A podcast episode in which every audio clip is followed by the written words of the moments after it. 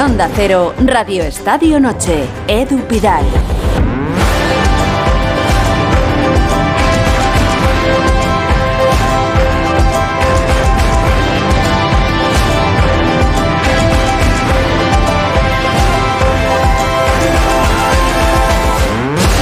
Buenas noches. Después de toda la información que contamos ayer en Radio Estadio Noche, que Enrique Negreira, siendo vicepresidente del Comité Técnico de Árbitros, le facturó al Barça un millón y medio de euros entre 2016 y 2018, hoy hemos sabido que los pagos se iniciaron en 2001, por lo que el primer contrato se firmó con Joan Gaspar como presidente.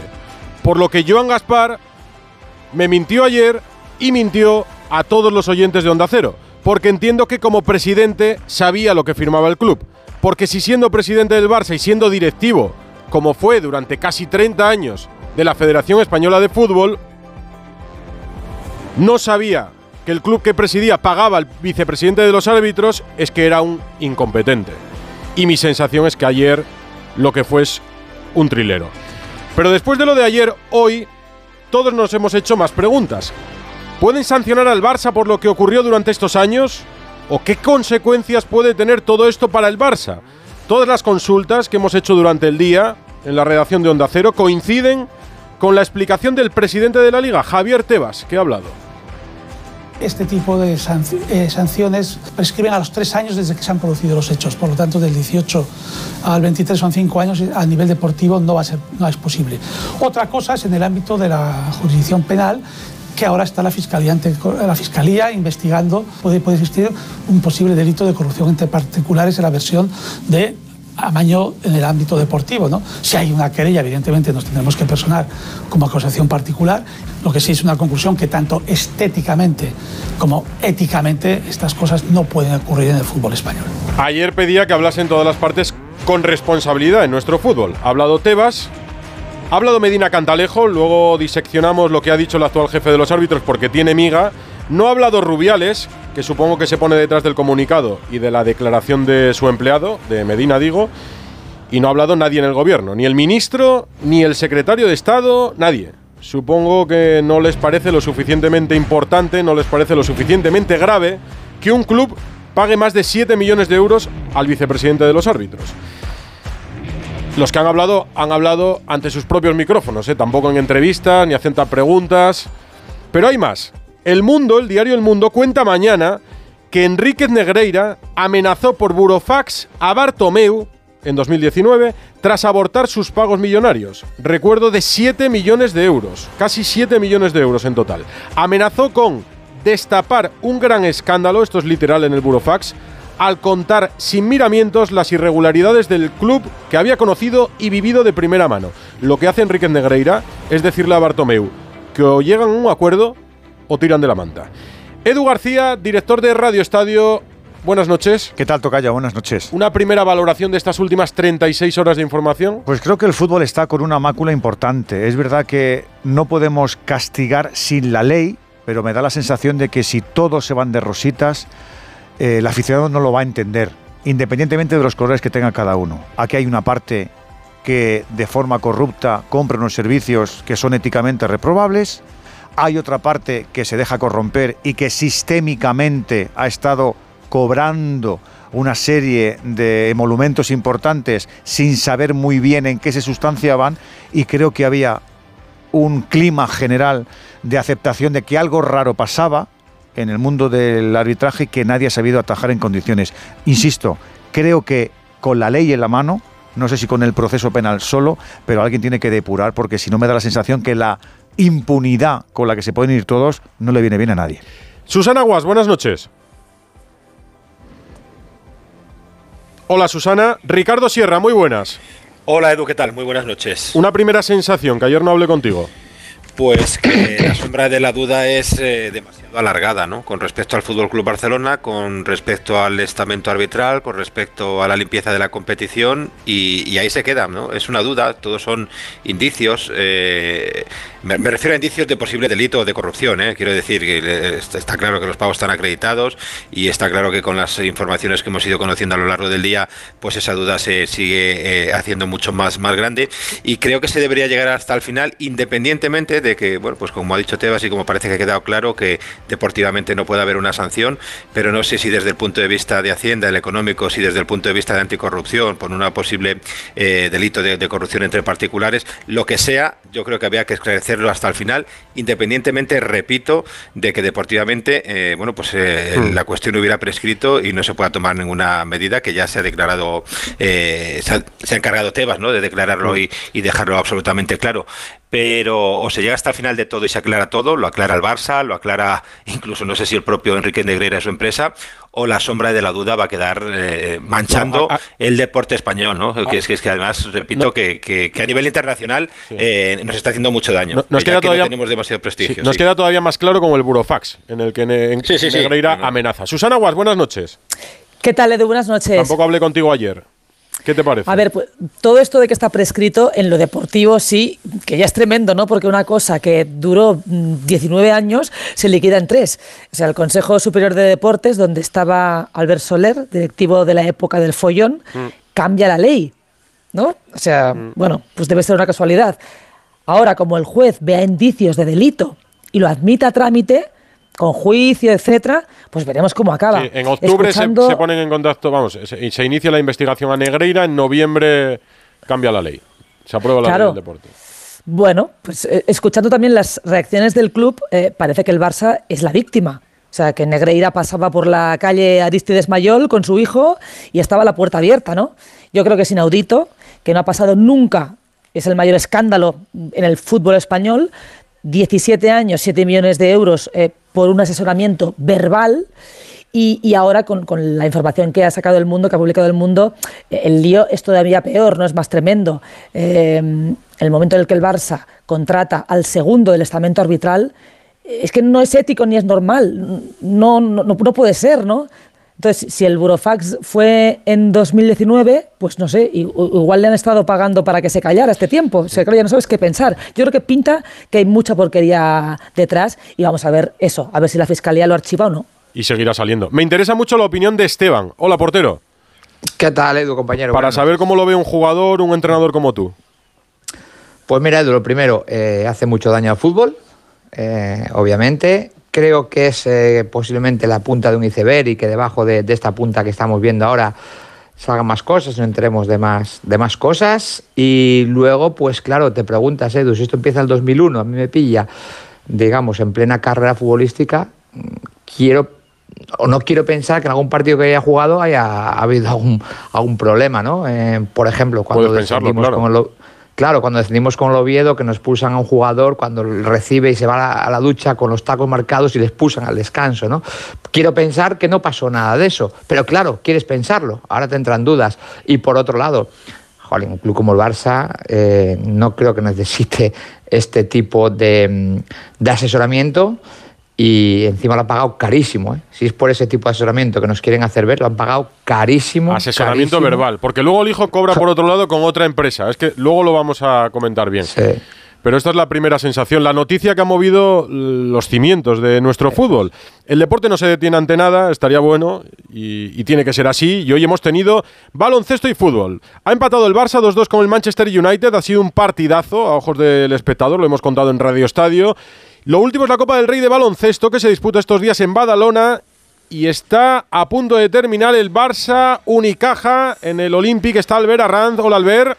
Hola Edu, hola Radio Estadio Noche y Unicaja de momento está dando la gran sorpresa y contrapronóstico. Jamás el cuadro andaluz ha eliminado al Barça en una eliminatoria directa y hoy puede hacerlo. Estamos en la prórroga. 84-87 después de que los primeros cuatro cuartos nos llevaron un 76 iguales. Quedan 50 segundos, tres arriba los malagueños. Ataca el Fútbol Club Barcelona y lo hace por mediación del argentino La Provítola. Trata de sacarle una personal en ataque Kalinowski. Abre para el lanzamiento triple de Mirotic. No va, el rebote queda de nuevo para el lanzamiento triple frontal de la Provítola. Tri, tri, tri, tri. Triple de la Provítola y pone en el marcador a 26 segundos para el final. De nuevo el empate. 87 iguales. La bola no obstante para los de Ivonne Navarro. La lleva Kendrick Perry, autor de 20 puntos. Uno de los máximos anotadores artilleros en la temporada del conjunto andaluz. Continúa Perry, entra en pintura, deja la bandejita por elevación y la manda a dormir. Pone dos arriba Unicaja. 8 segundos, 7, 87, 89. La bola para la Provítola. Le quedan 3 de posesión. Va el argentino ex del Madrid. A punto de sacar el 2 más 1. Habrá falta personal. 0, 8 segundos para el final. 8 décimas. 87 Barça. 89 Unicaja. Tiros libres para Nicola La Provítola. O sea que si marca los dos tiros libres, habrá de nuevo prórroga. De nuevo Antes, prórroga. Albert, cuéntanos que ganó el Real Madrid a Valencia 86-85 por un punto en otra semifinal emocionante. A pesar de que los blancos eh, llegaron a estar 16 arriba, pero Valencia fue poquito a poquito erosionando la diferencia al punto de que incluso tuvo el lanzamiento ganador. Chris Jones, el balón lo escupió el hierro en la última acción del choque y con ese punto los de eh, Chus Mateo acceden a la semifinal. La noticia la ha adelantado David Camps. Y es que Sergio Llull, que tuvo que abandonar el partido porque un rival le cayó encima de la rodilla, no es grave el alcance, pero sí lo suficiente como para que ya no juegue más en la Copa. Falla el lanzamiento la Provítola. No va a el haber primer prórroga. tiro libre. Y por tanto no va a haber prórroga. Salvo A que, lo más que salvo que tire a fallar, ¿no? a que tire a, fa- a fallar correcto y se pille un se pille el rebote ofensivo y se convierta en canasta para la igualada. Esa entiendo que es la jugada que ya sí, que Vicius marca desde la banda. Taciturno, cabeza abajo, el entrenador lituano lo intenta la Provítola, el rebote queda para Unicaja, noticia. Historia, que digo noticia. Unicaja elimina al Barcelona a la octava, refiriéndonos a la Copa, los andaluces dejan cao a los catalanes, abandonan el torneo. Los segundos de la Liga CB avanza Unicaja para enfrentarse al Real Madrid el sábado. Fútbol Club Barcelona 87, Unicaja de Málaga en la prórroga 89. Emocionante siempre la Copa de Baloncesto en esta edición de Badalona. La victoria de Unicaja, cae el Barça, la victoria antes del Real Madrid, cae Valencia, primeros clasificados de este jueves de baloncesto en Onda Cero. Gracias, Albert. Un abrazo, chao. Y un poco antes ha terminado el partido del Sevilla, que hemos tenido también Europa League ante el PSV, victoria de los de San Paoli, 3-0 en Nesirio Campos y Gudel. Carlos Hidalgo, buenas noches. ¿Qué tal? Muy buenas. Partidazo Desde del Sevilla. Sánchez. Sí, eh, gran partido del Sevilla, posiblemente el mejor de la temporada. Eh, ha sido un muy buen partido del equipo de San Paoli, muy completo. eh, orden, ambición, velocidad en las jugadas para hacer daño al PSV y tres golazos. Espectacular el de Ocampos, que además dio una asistencia de tacón a Gudel. Eh, y el gol de Nesiri, que lleva ocho en los últimos 10 partidos. Este Sevilla ya es otro, por fin parece que, han salido del agujero, hay mucha más confianza, se le ven los jugadores, y además tanto Campos como Brian Hill, que han venido en el mercado invernal, han dado una vitalidad crucial a este que se ilusiona, ¿por qué no? Eh, queda muchísimo, lógicamente, eh, queda el partido de vuelta del jueves que viene, eh, entraría en caso de superar al PSV definitivamente en octavos, o sea que quedan muchas rondas, pero la ilusión está ahí y esta es la competición preferida del, del Sevilla. Gracias, Hidalgo. Un abrazo. Un, un abrazo, buenas noches. Y antes de meterme en el caso Negreira, que insisto en que tiene mucha amiga, lo último ha sido lo que ha publicado El Mundo, el partido de hoy también merece ser comentado. Ese Barça 2, Manchester United 2. Alfredo Martínez, buenas noches. Buenas noches, partidazo además. ¿eh? La segunda parte ha sido soberbia y hemos visto un espectáculo digno de Liga de Campeones y de dos equipos posiblemente que aspiren a ganar este título. Fueron 45 minutos muy intensos. Era un encuentro que tuvo alternativas. Se adelantaba el Barcelona con un golazo de Mar bueno, un gol de cabeza de Marcos Alonso muy emotivo porque se lo dedicó a su padre. Por cierto, lo hemos visto el, el curioso detalle que en las espinilleras lleva el- la fotografía del padre en una y del abuelo en otra, de Marquinhos y de Marcos Alonso. ¿no? Sí, eh, evidentemente un gesto muy bonito. Se ha emocionado Marcos al, hablar de ese momento que había vivido. Luego volteó el marcador el Manchester United, con poco hace goles, aunque ha dicho Ten Hag que él cree que podían haber hecho cuatro. Para mí, para mi gusto, el, el Barcelona los puntos podría haber ganado el encuentro, pero tuvo esos errores defensivos atrás que aprovechó un Rashford que está en un momento de forma extraordinaria y luego llegaba el tanto del empate a dos de Rafinha, que por cierto se enfadaba y mucho con Xavi. Xavi había llegado a decir al acabar el partido que entiende los enfados de los jugadores, que luego le ha pedido disculpas, pero que entendería hasta que le insultaran, que cuando era futbolista un entrenador se lo hizo ver. Es que hay, y luego, una, ojo, hay una imagen de Rafinha sentándose en el banquillo, lo tiene que parar Jordi Alba porque le mete tres puñetazos sí. al asiento que se lo carga.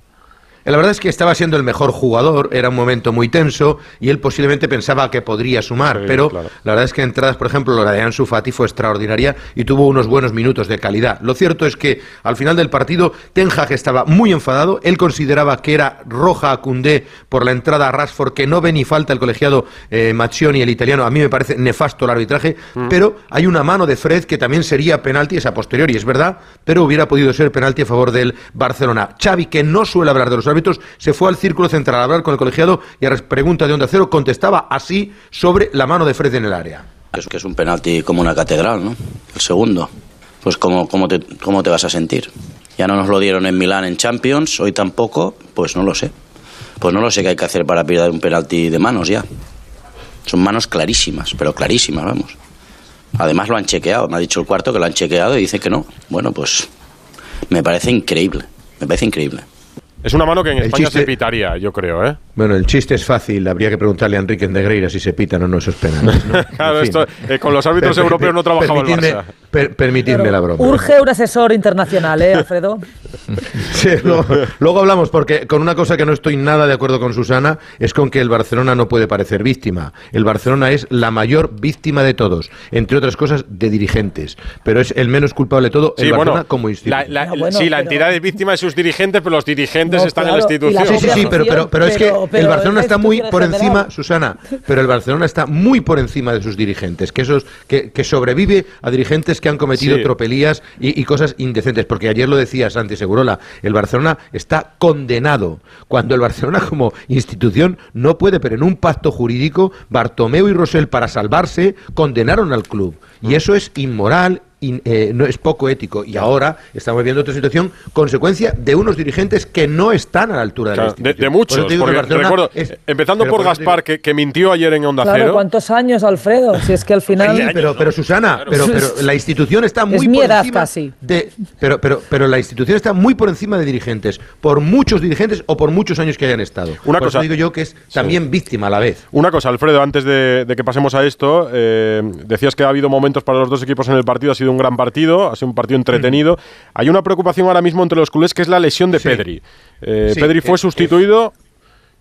Sí, en el, en el, comienzo de la segunda parte ¿Sí? hace un mal gesto y, ¿Y, y, sufre una lesión en el recto anterior de la pierna derecha. Bueno, las primeras exploraciones no son muy optimistas. A mí me dicen que hay que ser cauteloso y que a lo mejor mañana la noticia es que no es tan larga la baja. Es decir, que podría estar entre dos y tres semanas, porque los primeros comentarios apuntaban a entre tres y cuatro semanas. Dicen, vamos a estar tranquilos y vamos a ver, pero en todo caso se pierde seguro la vuelta del Manchester United, se pierde Cádiz, Almería, Valencia, y a partir de ahí la eliminatoria de la Copa del Rey la ida con el Real Madrid y a partir de ahí podría salvarse y poder jugar contra el Atleti de Bilbao y estar ya en torno a tres semanas como mucho. Pero vamos a esperar a mañana porque quieren hacer más pruebas ya con tranquilidad y después de que haya bajado la eh, lesión en el resto anterior de la pierna derecha. Contrariedad porque Gaby por tarjetas es baja, es decir que a Old Trafford no va Gaby, no va Pedri, es decir, el espíritu joven del medio campo, recupera Busquets y tiene lo justo prácticamente para afrontar el choque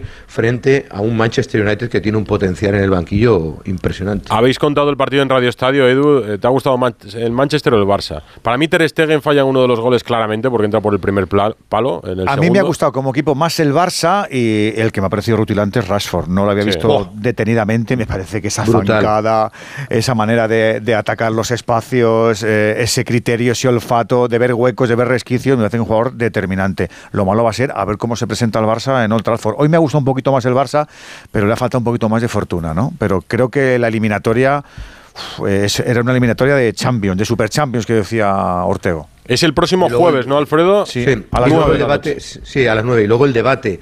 Xavi arriesgó mucho, sentó a dos titularísimos, a Christensen y a Valde. ¿Era este el partido para sentarlos? Claro, a todo pasado todos hablamos y vale, pero a mí me parece que arriesgó demasiado y que a lo mejor en este partido no sabemos, eh, porque muchas veces Susana, eh, eh, el otro hoy se ha lesionado Pedri, a lo mejor alguno de los dos jugadores tenía los niveles, decir, oye, está muy al borde de la lesión y a lo mejor por eso les ha dado descanso, pero desde luego no parecía el partido para que descansaran ninguno de los dos. Claro, yo entiendo que hay muchos partidos y, que hay que rotar, evidentemente. el domingo. Pero tienes una defensa que, que no encajaba goles con Christensen y con Valde y no les sacas, hombre, pues sorprende, sorprende. Y luego cambias, y metes a Araujo en el lateral y a Cundé, que sí que juegan y, también lo cambias. Quiero decir, ya hay de por sí muchas bajas en, las rotaciones y luego encima se hacen unas variaciones y yo creo que lo ha notado el Barça, ¿eh? el partido ha sido muy bueno, muy trepidante, muy... pero yo he notado al Barça con, con muchas dudas y con muchos errores eh, que no estamos acostumbrados a verlos en, Liga. ¿eh? Es verdad que el ritmo que ha puesto el United era otro, pero yo he notado al Barça nervioso y no sé, Alfredo, si ha sido por esos cambios o no, pero es verdad que ha llamado un poquito pero es que yo te digo una cosa, el Manchester United es un equipazo. Es enfrente tenía al, equipo más en forma de la ah, Premier League, que no estás hablando de competición cualquiera. Ha, elevado mucho el nivel con respecto a lo que tiene Liga. Claro, Casemiro, si tú encima le das esa... ventaja, repito, de, cambiar lo que mejor te está funcionando, yo creo que eso es lo que le ha sembrado ciertas dudas al Barça, eh, visto desde fuera. Él intercambia en posiciones en la defensa porque cree que Rashford jugará por la izquierda, ¿no? Luego es la referencia ofensiva y no rectifica. Entonces ahí Araujo, pues no le he visto tan cómodo. Acaba el partido, ¿no? Pero, acaba el partido cambiado ya, ¿no, Susana? Sí, al final en pero, la segunda parte lo cambia. claro, pero tarda. Lo que pasa es que eh, es, un alivio también para el Barça que los goles eh, no valgan doble, ¿no? Porque para mí el resultado no es bueno, porque tienes que ir a jugártela fuera de casa, pero al menos consigues empatar cuando estabas 1-2. Y han podido ganar, pero tampoco el Manchester han merecido perder, ¿no? Así que yo creo que el empate es justísimo. Que estaba tan cerca el 3-2 como el 2-3. Yo lo he visto así. Pues el partido de vuelta próximo jueves, 9 de la noche en Old Trafford, después de este empate a 2 en el Camp Nou. Antes de la primera pausa y antes de volver con el Barça, solo un apunte porque Onda Cero les ha adelantado este jueves la ausencia de Karim Benzema este sábado en el partido de Pamplona. Juega el Real Madrid en el Sadar. Alberto Pereiro, hola. Hola, querido, ¿qué tal? Muy buenas. ¿Y no juega Benzema? Pues no, no juega Benzema porque ayer se marchó del eh, partido frente a Leche con una pequeña molestia, no es lesión, pero al final eh, tanto su preparador físico personal como el, cuerpo médico del Madrid han recomendado tanto hoy como mañana que no entrene con el resto de sus compañeros y se va a perder el partido, pero eh, no es que haya un problema específico que haya recaído de algo de lo que le hizo estar fuera de las semifinales del Mundial de Clubes y reaparece tan pronto, pero el Madrid ha decidido, y tanto el futbolista, que ha insistido un poquito, ¿eh? también te lo digo, hmm. en no estar en el entreno y en el de mañana, pero no va a estar eh, en ese partido. También te digo que Cross eh, no se ha recuperado, vamos, en absoluto, porque está peor todavía de la gastroenteritis, porque ha perdido algo de peso y se siente bastante molesto. No ha entrenado y lo va a hacer mañana, pero sí recupera Courtois, pero de cara al martes que viene y al viaje del día eh, lunes eh, va a recuperar a los tres futbolistas. Courtois va a estar tanto para el fin de semana como para eh, la Champions. Eh, Benzema más de lo mismo y Kroos también, en principio. Pero la noticia que contábamos hoy a las seis de la tarde es esa, que Benzema se pierde el partido de Liga. No sé si es porque el Madrid no prioriza la Liga o porque Benzema ha insistido más de la cuenta, pero la realidad es que el 9 y el capitán del Madrid no va a estar en dos días en, Pamplona y es una baja considerable para el Madrid. Las bajas para el Real Madrid, el partido entre el Barça y el Manchester, la Europa League para el Sevilla, la Copa del Rey en Badalona y el caso Negreira, con el que vamos a empezar este Radio Estadio Noche. Radio Estadio Noche. David Bernabeu repite esta noche por, por, cuestiones obvias. Hay tanta información en Barcelona que sus días van a necesitar 30 horas. Hola David. ¿Qué tal? Muy buenas. Le, pedí aquí a todo el mundo una primera valoración de lo que ha ocurrido en estas últimas 36 horas. Eh, la tuya, después de todo lo que se ha dicho, contado, de la información del mundo a las 11 de la noche, ¿cuál es? Bueno, eh, eh, bueno, iba a decir me sorprende, pero no. Viendo la catadura del personaje, la trayectoria del personaje, no me sorprende. Pero es tremendo el tono que utiliza en el burofax Enrique Negreira. Estamos hablando de un tipo que ha cobrado más de 7.000 eh, eh, de 7 millones, de euros, eh, en 17 años. Mm. Y que cuando los deja de pagar, porque así, o los deja de cobrar, porque así decide, lo decide el presidente de turno en aquel momento, que era Bartomeu, le exige al Barça lo que le exige el Burofax. Es tremendo. Y en un tono, voy a decirlo claramente, en un tono absolutamente mafioso. Mafioso, sí. Si no cumples, te denuncio. Además, el, Luego, el- el- segundo, el- seg- sí, no, luego, segundo punto. No, no, luego, segundo punto. Eh, hay que decir también que el presidente Bartomeu, me imagino que no a este chantaje porque le deja de pagar. Y eh, cinco años después o cuatro años después, eh, de momento no se sabe cuál es la denuncia de Enrique Negreira. Quiere decir que no ha dicho nada. Mm. De lo que amenaza en ese burofax, luego no ha dicho nada. Tampoco sabemos si le han seguido Edu, pagando. Claro. Bueno, mm, bueno, si lo han seguido pagando, pues, pues Para que se calle, ¿no? Me, imagino claro, que por una vez lo habrá hecho bien y no habrá desgrabado cantidades eh, dignas de ser perseguidas, claro, porque esto es tremendo. No, y lo que y lo que, que- lo que quiero decir, así eh, para cerrar este primer, eh, esta primera intervención, es que no, me, no, o sea, quiero decir. Mm, No, no me cambia nada lo de hoy. Es, es miel sobre hojuelas, pero quiero decir que no me cambia nada. O sea, es decir, yo desde el momento en que vi el comunicado del Barça ayer ya sabía evidentemente que esto había sido transversal. Eh, Susana, no, había sido ni puntual ni coyuntural, había sido transversal.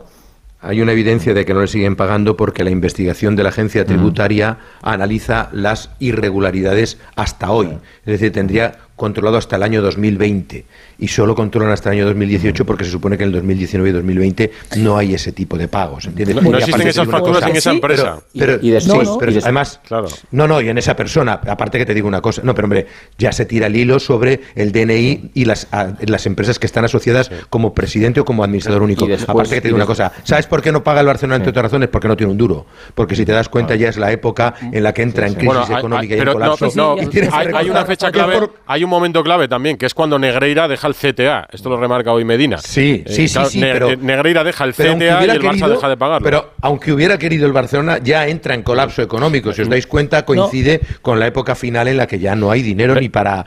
No, y luego, cosa, ¿no? y luego lo otro, lo- lo- el tercer punto más llamativo para mí de, de esta última información es que, bueno, estaba cobrando en los primeros años de Gaspar como presidente. eh, bueno, parece ser que Gaspar no lo sabía. ¿eh? Gaspar mintió ayer en, en Onda Claro. Cero. Estaba- lo dije al principio y lo repito 100. ahora por si alguien se ha conectado en este momento, medianoche. Gaspar mintió una vez más. El, el Gaspar de E Otrora, hizo de ¿no? trilero en Onda Ah, Cero el Gaspar- diciéndonos Sí, que el, no había el nada Gaspar, irregular. el Gaspar No abuelillo esperarías otra era cosa, no majete, esperarías- pero el, el Gaspar Yo- dirigente Siempre que confío le- en la gente. que pagaba, o sea, cobraba en esa época, creo, 135, 145 mil euros, Mm. ¿vale? Y la porta le aumentó de esta cantidad a 570 mil Por euros. encima del medio millón, prácticamente. sí. Entonces, yo, yo escuchando, creo- perdona un instante, escuchando a Susana, yo no tengo ni idea. ¿eh? Yo a lo mejor creo que aquí no podemos ser todos eh, especialmente vehementes, eh, pero hay- hay- hay- es difícil poner la mano por alguien. ¿Cómo se llama el eh, asesor arbitral actualmente del Barça? Ricard Ricard. Segura. Ricard Segura. sí. ¿En qué año Ricardo llegó? Segura, que en- fue árbitro de segunda división. En, en segunda B. ¿En qué año llegó Ricard Segura al Barça? Unos 13 años, creo. 2018. Sí. ¿De quién era íntimo amigo Ricard Segura? De Enrique Negreira, Efectivamente. El, el heredero. el heredero del Claro, entonces, como eh, mínimo, como mínimo, El heredero low cost, por lo menos. Pues eh, Pero ya, ya, pero, la pero, sensación de pero- que dentro del esto club, empieza pero- ahora. escucha- digo de escuchadme verdad. una cosa, escuchadme una cosa. ¿Cómo se llama el, asesor arbitral del Real Madrid? Mejía Dávila, De primera división. primera. El del Getafe. Mejuto González. ¿No llama la atención que el del Barça sea un arbitrillo de segunda división B con Sí. todos los respetos? Mm. Pues ha- hacedme caso. El Mundo eh, ha contado Bueno, hoy, lo no, recuerdo. sí. No, déjame decir una Sí. cosa con esto con respecto a la parte de Edu. Eh, yo creo que es una diferencia tan grande pasar de ganar 145 a 570 mil al año que sinceramente creo que Joan Laporta debería comparecer. Porque además aquí la gran pregunta es, ¿cuántos años de estos 17 hubieron informes a cambio, tangibles? ¿Y cuántos años no hubo nada? Ahora lo contamos Bueno, también, aquí- porque informes verbales por parte de Enrique Negreira, informes técnicos por parte de su hijo facturando a través de otra empresa. Decía que el mundo ha contado esta noche, publica mañana en papel, la última información que conocemos, que es que Enrique Negreira amenazó por burofax a Bartomeu tras abortar esos pagos millonarios de casi 7 millones de euros. Amenazó con destapar un gran escándalo, dice en ese burofax, al contar sin miramientos, es literal, las irregularidades del club que había conocido y vivido de primera mano. Es decir, tirar de la manta. Decía antes que han hablado Tebas y Medina Cantalejo. Medina Cantalejo es el actual jefe de los árbitros, es el eh, presidente del CTA. No ha dado entrevistas, esto ya no está de moda, ni él ni nadie. Lanza un comunicado grabado por las cámaras de la federación y así nadie puede preguntar. No sea que le pongan en un aprieto y se equivoque, supongo, como ha hecho Tebas también. Así que este es, hacemos una cosa, Busti, voy a ir parando el audio para poner en contexto todo lo que dice. Medina Cantalejo, este es Medina. Deciros que llevo 40 años en arbitraje y posiblemente este sea uno de los momentos más tristes que he vivido. He estado durante 11 años en primera división y puedo deciros a todos que no ha habido absolutamente ni una insinuación, ni un consejo, ni en mí, ni en mis compañeros, y muchos de ellos están hoy en medios de comunicación, sobre tener algún tipo de inclinación en resultados, en toma de decisiones que pudieran beneficiar a un equipo u a otro. Jamás en la vida. En esta parte le creo, hasta aquí. Eh, le noto afectado, es una sensación parecida a la que tenía ayer Andújar Oliver aquí en Onda Cero. Como árbitro le duele, entiendo o noto, porque atenta contra la eh, honestidad del estamento y creo que nadie se dirigió a él para sugerirle nada directamente. Eso lo creo. Pero también me consta que él, Medina, como sus compañeros, conocían los rumores sobre Negreira y pasó inadvertido para todos durante más de 20 años. No sé. Sigue Medina. Eh, Enríquez Negreira, eh, para la plantilla de árbitros que estábamos entonces, era una persona que sí era vicepresidente, era una persona que formaba parte de la junta directiva, como es eh, lógico, pero no sabíamos muy bien cuál era su cometido. ¿verdad? Porque él iba, nos veíamos dos veces al año, una vez a mitad de temporada y en la pretemporada que hacíamos normalmente en Santander. El contacto que tenía con los árbitros era mínimo. estábamos con él, nos repartía allí unos papeles sobre el grupo en el que ibas, grupo 1, grupo 2, grupo 3, en función de la, de la calificación, y nada más. O sea, no hubo nada más.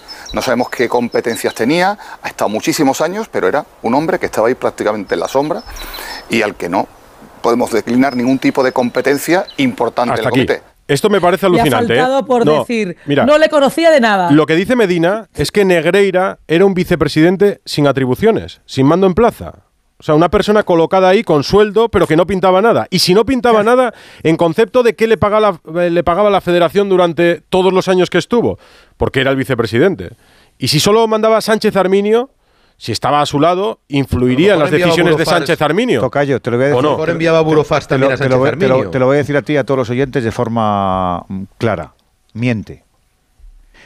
Enríquez Negreira, Enríquez Negreira llamaba a los árbitros de forma regular, de forma constante, y les decía, vas en el último lugar, vas penúltimo, vas muy bien, porque es el que les iba dando buena cuenta de forma semanal de los rankings que estaban ocupando en la evaluación y en la calificación. Y que después... Es más, los árbitros en activo con él incluyendo a Luis Medina Cantalejo, sabían perfectamente que Enrique Negreira era el controller, controller de Victoriano Sánchez Arminio.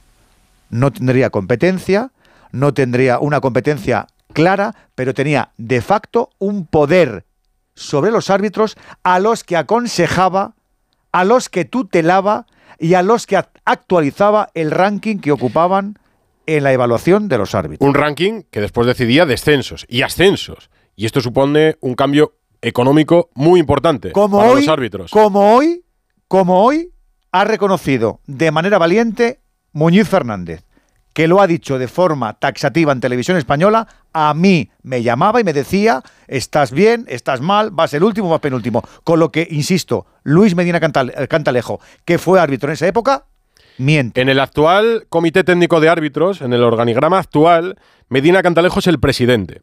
Antonio Rubinos Pérez es adjunto a la presidencia. Y hay tres vicepresidentes.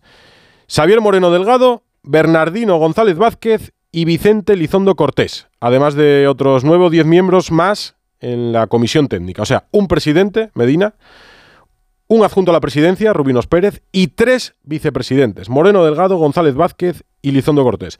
¿Son todos marionetas sin mando de Medina? ¿Dirían los árbitros actuales del actual organigrama lo mismo que Medina dice de Negreira? Sigue Medina, ¿eh? Sigue.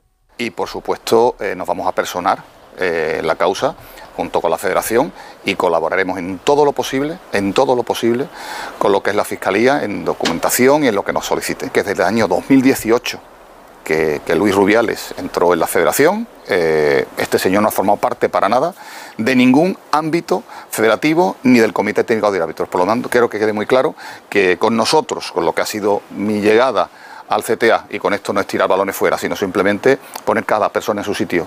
Desde la llegada de Luis Rubiales, cada empleado, cada árbitro tiene que declarar que no existe ningún tipo de, de incompatibilidad de intereses o de relación de algún tipo que pueda ligarle al desarrollo normal de su trayectoria, de su trabajo, porque tenga alguna ligación con un equipo. Que yo pongo las manos, pero las dos manos, en el fuego por todas las generaciones de árbitros que con honradez, sacrificio y muchísimo trabajo eh, se han dejado la piel en los campos para que las cosas salieran bien. Esto no es el fútbol español, esto no es el arbitraje español y simplemente quería aclarar esto para que no hubiera problema. Aquí ya termina Medina Cantalejo y aquí marca la línea claramente para decir que Rubiales llegó en el 2018 y se cargó a Negreira, que es verdad. Negreira no trabajó con el actual presidente de la federación y entiendo que también defiende a su presidente. Entre otras cosas porque lo emplea a él y emplea a su hija, por cierto. En el departamento financiero de la federación, según me ha confirmado Rafa Fernández, trabaja la hija de Medina Cantalejo. Se van a personar en la causa y van a aportar todo lo que se les Pero- pida. pero, lo normal, vamos. vamos este es. Medina Cantalejo, Alfredo. Sí, no, pero vamos a una cosa. Lo que dice Edu García me parece muy interesante, es una Mm. información interesantísima.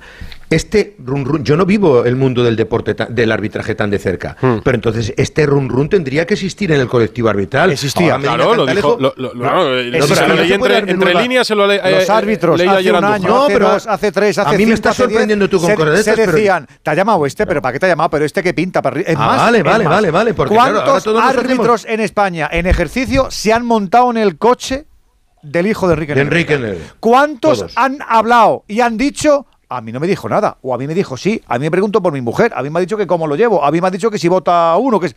¿No, ¿Hablaba alguno? Y se han montado en ese coche. Árbitros que todavía, por lo menos dos, están en activo. Uno se llama Sí. Hernández Hernández y otro se llama Mateo Laoz. Pero una cosa, Edu, yo he escuchado ya a Muñiz eh, diciendo esto, ¿no? Sí, nos llamaba, nos decía si estás bien, si estás mal, cómo vas en el ranking, etcétera. Pero esto no es decir, vete a ese campo y pítale a ese equipo en contra. Yo no he dicho Por favor. No, no. Yo he dicho, Quiero no, yo he no, dicho, David, que- yo he ya, dicho que no, no, si no lo digo el- porque el, tú lo el digas, árbitro, no, no, mira, el árbitro en España, ver el árbitro en lo que- España veía al hijo de, de- de Enrique Negreira como alguien integrante de la Federación. Es ahora, es ahora cuando el árbitro se tiene que hacer cruces. Mira, ahora lo entiendo todo. Lo que quiero decir, ahora lo, quiero entiendo todo. es que a mí lo que peor me sabe de toda esta historia, estamos hablando del 2001 al 2018. Estamos hablando de toda la era Messi, prácticamente.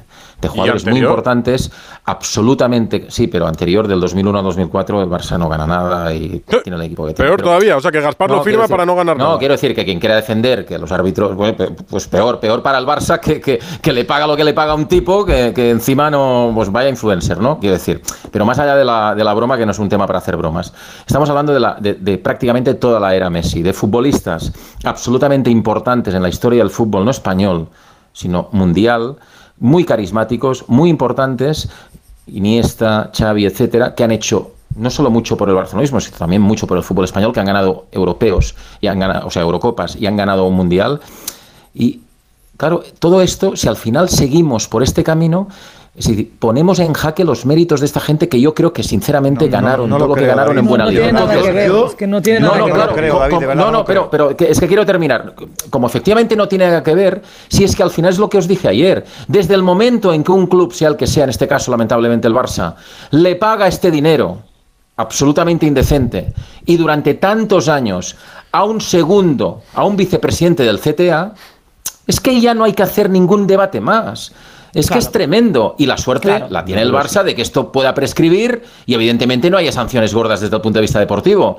Pero claro, desde el punto de vista moral, como no tiene ninguna defensa, todo lo demás, no diré que es aleatorio o secundario, pero casi, casi. Es que ya no se puede discutir. Bueno, nada penalmente más. vamos a O sea, ver, ¿eh? Penalmente claro, vamos a ver las penalmente, si se demuestra que, tiene, ¿eh? tú has pagado Claro. este dinero, Alfredo, Claro. sin nada a cambio, es una corrupción entre particulares, claro. Pues mira, pero ya es el terreno penalmente jurídico yo no soy- administrativo. Yo, yo no soy, yo no soy jurista, y, y- pero creo realmente, eh, habéis estado hablando de que, y, decía bien Alfredo, que la institución está por encima de los dirigentes que la ocupan de Muy. forma coyuntural. Pero ¿qué Pues es a la mí me- a mí me- a mí- institución? pues, ¿Qué no- es el club? Bueno, el club pero- es la gente que lo dirige. Sus socios, pero escúchame, si lo digo, que no tiene en la culpa de los malos dirigentes. ¿Sabes por qué lo Hombre, digo? claro, Porque creo. que la gente pobre que pa- Susana, ¿sabes por qué lo digo? ¿Sabes por qué lo digo? Porque creo ¿qué es que el estaría- Club, Alfredo, el club es la gente que lo dirige. Estaría muy bien, estaría muy bien que la justicia de alguna manera dijera, mire usted, eh, yo no puedo deportivamente penalizar este comportamiento, que es reprobable, que es delictivo, pero sí le puedo inhabilitar. Yo creo que están haciendo méritos para que desde Sí, Núñez claro. hasta acá todos sean personas inhabilitadas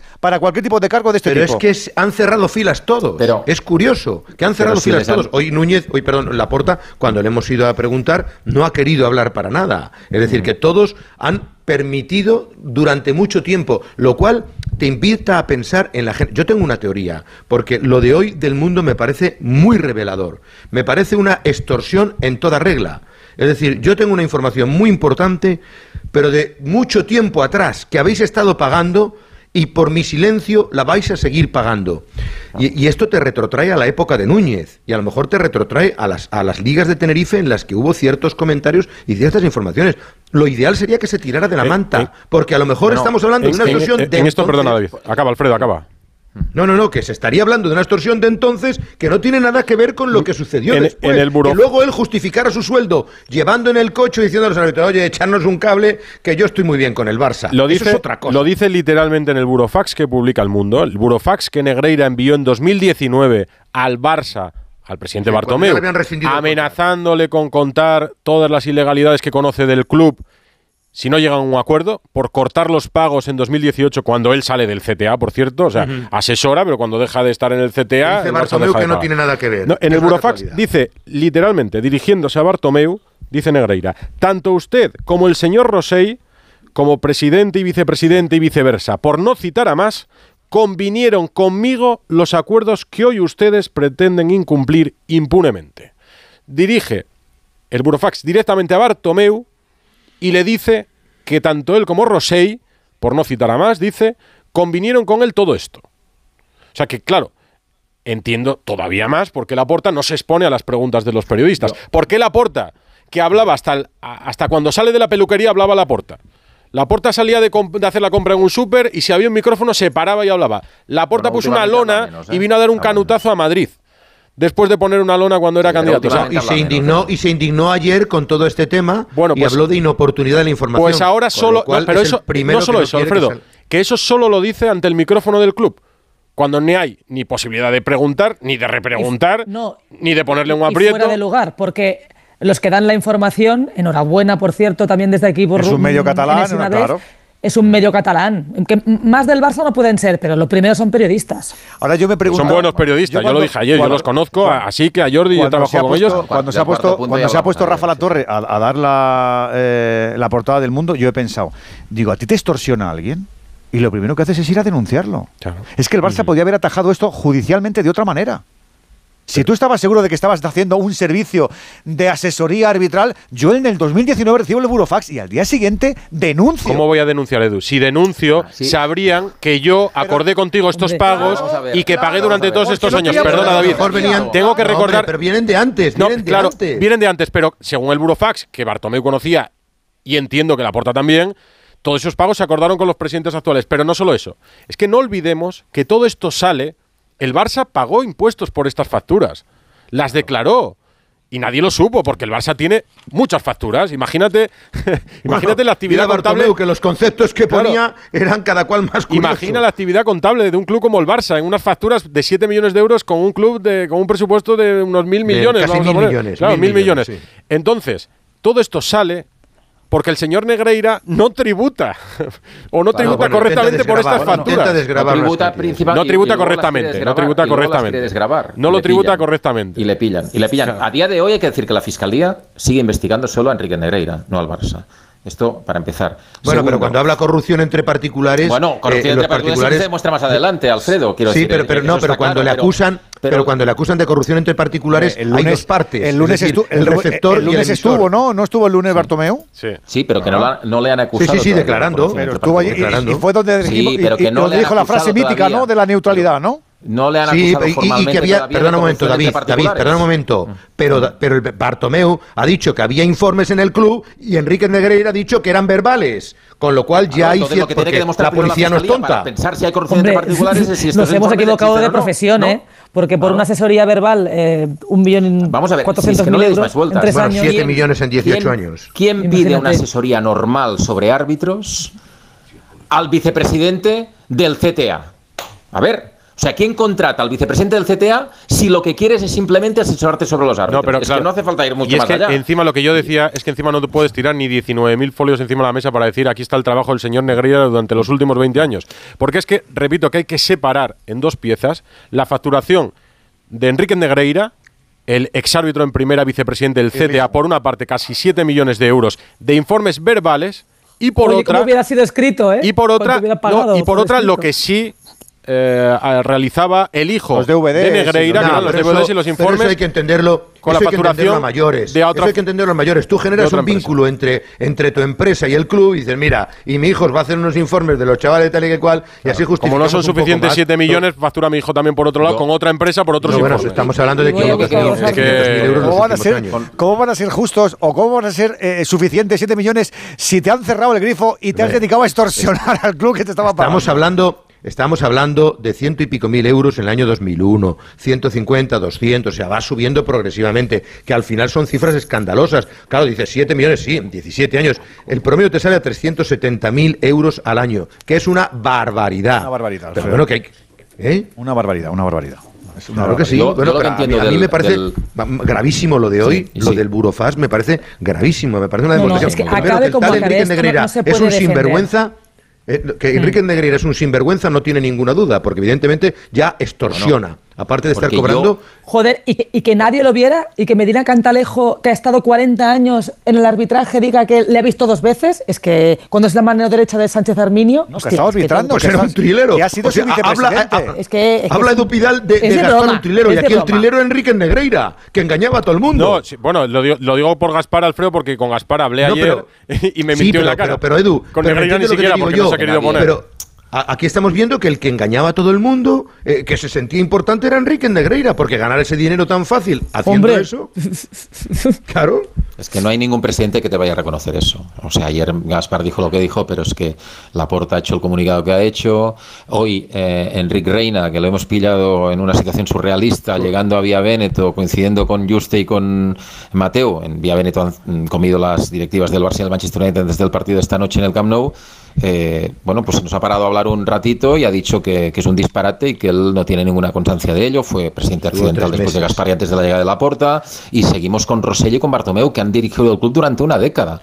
Y lo niegan todo. Rosell no ha hablado, me imagino que si hablara, que no lo va a hacer, No, creo. niegan, pues no, niegan, va- va, eh, eh, David, niegan Sí. que se haya comprado árbitros. ne- no niegan claro, los pagos. niega- niegan que pagaran ese dinero para comprar árbitros y cambiar partidos. Claro, es que yo creo, sinceramente, y lo dije ayer y seguiré defendiendo donde sea, que el Barça no ha trincado ligas por esto.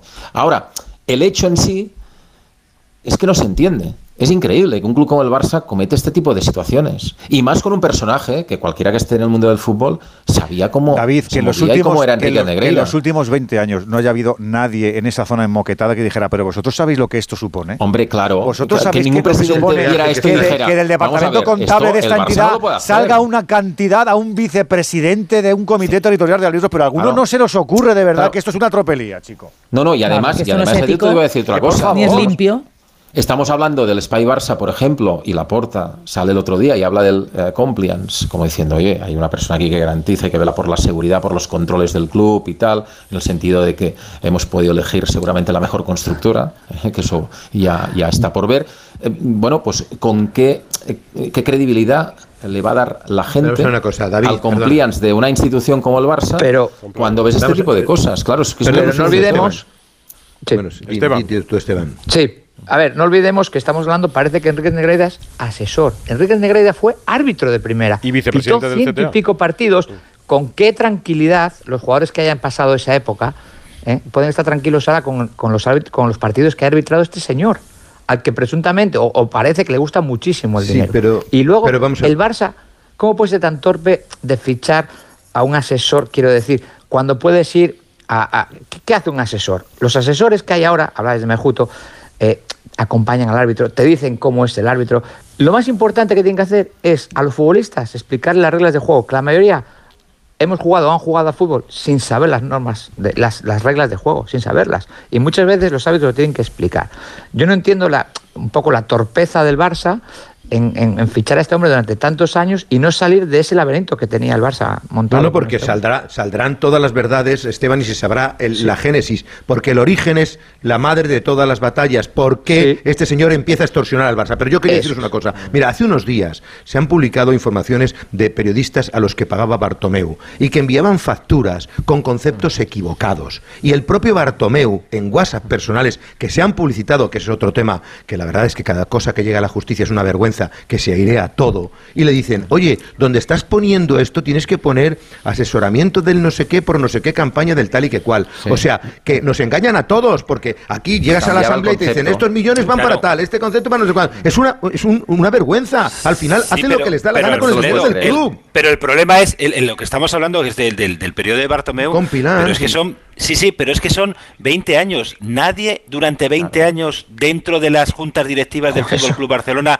que se enterara de estos pagos, de estos pagos o de estos contratos de asesoría con, evidentemente, eh, eh, no sé qué objetivo, pero desde luego éticamente, no si te sé si legalmente puede ser. te ponen- pero te ponen pero nadie, del nadie ha base. podido levantar la mano, nadie ha podido levantar la mano y decir, señores, estos pagos son abusivos por esos informes que están presentando y luego encima las personas que estamos contratando, evidentemente, ética y moralmente no son las más idóneas para hacer este tipo de informes. Nadie en 20 años, repito, porque se pone ahora el foco en Bartomeu, pero nadie en 20 años de los que supieran de esos pagos, de esas contrataciones, ha podido Facturas levantar de la mano y decir, 45.000 euros "Señores, en un club de, esto- de mil millones ¿vas a- ¿van a es- llamar la atención? Señores, que con esto nos metemos Esto en un no lío, está muy Ricardo, bien que- visto. Que nos metemos en un lío. ¿Nadie? Claro. Ge- No, Gerard, es decir, Gerard López, buenas noches. Claro.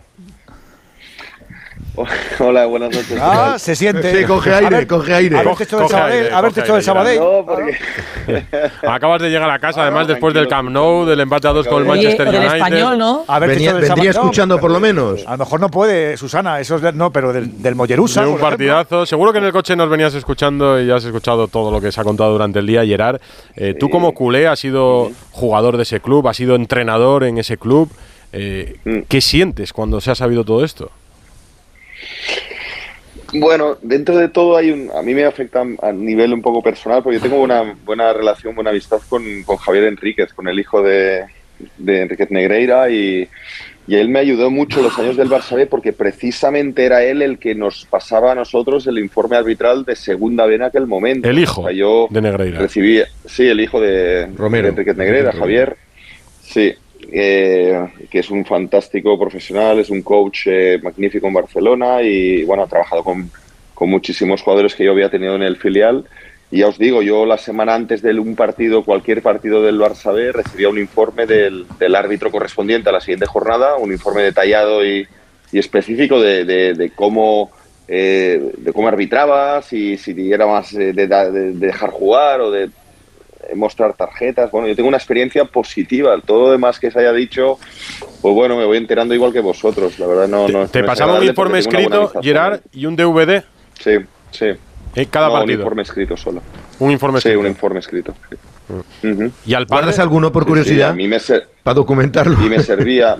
puede ser, puede ser, pero me, me servía y, y lo, y lo enseñaba a los chicos. La verdad que antes de los partidos, pues cuando llegábamos al campo, cuando estábamos en el bus llegando al estadio de donde jugáramos, yo, yo lo pasaba al capitán y, y bueno, al menos sabían un poco cómo, cómo el árbitro podía en aquel momento gestionar, porque este informe hablaba de los últimos 10 eh, arbitrajes de este árbitro en, en otros partidos. Bueno, un informe súper detallado y súper... eh, Un informe profesional. que, que- pues, totalmente, totalmente. Yo tengo un recuerdo magnífico y siempre lo he dicho. Y aparte, bueno, él, Javier, en, en- en este sentido, como, como gran profesional que, que es, eh, yo le mandé jugadores para que les pudiera hacer coaching. La verdad que, que man- sigo manteniendo amistad con él y, y me ha sorprendido esto.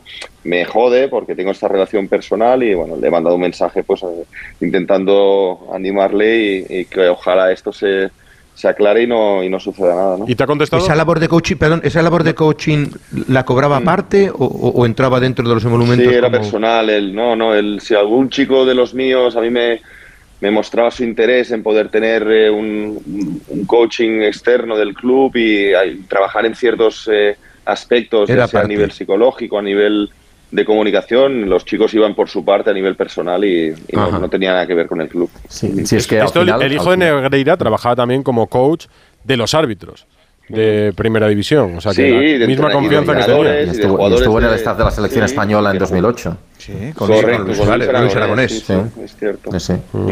Sí, sí, pero quiero decir que, que, que una, o sea, que, que yo creo que, claro, es que hay que dejar al margen lo que es la calidad profesional que puede tener eh, el hijo de, de Enrique Negreira, eh, pero era tan sencillo como que el Barça, por ejemplo, por estos trabajos le hubiera hecho un contrato al hijo de Enrique Negreira, por ejemplo. No, porque no Lo que no solo- puedes no- es pagarle no- dinero no a través solo- de una sociedad no solo trabajaba cuyo titular Barça. es su padre, que es No el solo segundo de los árbitros. No solo trabajaba para el Barça. Claro, y- y- Bueno, pues, pues, pues, un, pues un contrato, pero se puede hacer, eh, tú puedes pagar, tú puedes eh, eh, cobrar como colaborador. O sea, Pues, eh, ¿cómo- cómo se cobraba? tipo de dificultad. bancado. ¿Cómo se Lo que cobraba, No puedes ¿Cómo cobraba? dinero. Eh, eh, o sea, lo que no puedes es pagarle unos trabajos a través de una sociedad cuyo titular es el vicepresidente del Comité Técnico de Árbitros. Claro, Está es claro. que este, lo Que que no, decíamos. pero es lo- que no lo es así. Lo que Es que deci- no es no, así. pero perdón, lo que Es que lo decíamos, que Gerard, es Ander- lo que decíamos, Gerard, es que ¿Cómo si- que no es así? eh, Lo que decíamos, ¿Cómo que no? No, perdona, porque al que pagan es a Enrique Negreira y luego de pago dicen, venga, pues ya que estamos aquí, No, tu hijo nos puede hacer esta labor y lo metemos ¿quién las todo. cobró? Estas cantidades... eh, El padre. el padre, a través Ya de su empresa. Y después el Claro. hijo, a través de otra También. empresa, cobraba por estos informes vínculos. técnicos de los que habla Gerard, que sí existen en papel. El problema es que los informes del hijo sobre los arbitrajes existen en papel y se entregaban, como nos confirma Gerard, que fue entrenador del Barça B, en papel. Pero los informes del padre eran verbales, por una cantidad de 7 millones de euros. Entonces, claro, esto, eh, quiero decir, Bueno, pero escuchame una cosa, no, no, Esto no- pita. No, no nos hagamos, no nos hagamos trampas. Y está aquí Gerard y yo le quiero mucho. ¿Alguno piensa que Xavi eh, eh, en- Enrique iba, a trabajar en el Barça si no estuviera el padre metido en el meollo? no, claro que no, Ah, claro está. que no. Al, al- al- al hijo lo coloca el padre. Esa es la vinculación, y- claro. Y, el chaval sería un gran coach y un, y, y un gran editor de vídeos, Pero se aprovecha estaba metido en el meollo como el que padre. existe, claro. Efectivamente. Claro, y- y, y como y contó ayer Andújar aquí, al, al Barça Almería no iba. Pero al Barça Real Pero- Madrid se, se afanaba por llamar al árbitro y decirle, ¿en qué problema- hotel estás? pero- ven que te llevo, ven que te paseo, ven que te traigo. Venga, coño. Pero Edu, vuelvo a repetir, el problema no es que el padre colocara al hijo, el problema es que al padre le pagabas lo que pagabas eh, por En concepto los de que informes verbales, siete siendo vicepresidente del CTA, vuelvo a repetir. Sigue Ese era el problema. el caso Negreira en Radio Estadio Noche y no hemos acabado. Ojo lo que no. 12 y 31 minutos. Eh, Jorge Vaquero es abogado especialista en Derecho Deportivo. Ha trabajado en la Federación Española de Fútbol. Ha trabajado en FIFA y dirige un despacho que es Subsports Legal Firm. Hola Jorge, buenas noches. ¿Qué tal? Buenas noches, ¿cómo estáis? Eh, Javier Tebas ha dejado claro que con la nueva ley del deporte los delitos deportivos prescriben a los tres años y que de ninguna manera se podría sancionar al Barça. La duda surge a nivel europeo, porque ¿podría entrar la UEFA en el asunto? Pues efectivamente, eh, revisando el reglamento de participación en la Champions League, eh, uno se puede encontrar en el artículo 4 como la UEFA tiene la posibilidad de eh, inadmitir directamente al Fútbol Club Barcelona si estima que, que está eh, o ha estado implicado, ya sea directa o indirectamente, en alguna actividad, y leo textualmente, destinada a organizar o influir en el resultado de un partido a nivel nacional o internacional. Es decir, no es necesario que sea un partido de la propia eh, UEFA Champions League. Puede ser un partido perfectamente de la Liga Española. Por tanto, si las investigaciones que eh, estamos enterándonos estos días eh, prosiguen y finalmente se acredita que el eh, motivo, el propósito de ese contrato eh, y de esos pagos con el señor Negreira del Barcelona tenía como objetivo último influir en el resultado de partidos, indudablemente UEFA puede adoptar eh, esta decisión de excluir o de, mejor dicho, inadmitir la participación del Barcelona en la próxima edición de la Champions Claro, porque todos los clubes deben solicitar esa licencia UEFA para participar en, en competiciones. Entonces podría denegarse la licencia al Barça, podría declararle eh, club no elegible, entiendo. Efectivamente, podría eh, en, primer, en primera instancia denegarle la obtención de la licencia o incluso eh, podría, aun- porque el tema de la concesión de la licencia UEFA está delegado en las federaciones nacionales, entonces a lo mejor la Federación Española, en este caso, el Comité de Licencia UEFA, Mm. podría acordar otorgarle la licencia porque formalmente el club cumple con eh, los requisitos de carácter eh, pues eh, económico, deportivo, estructural que, que- que se prevé que, que, exige UEFA y finalmente que eh, esa licencia le pudiera ser retirada por un órgano eh, de la propia UEFA, ¿no? Por el eh, por el Financial Control Body.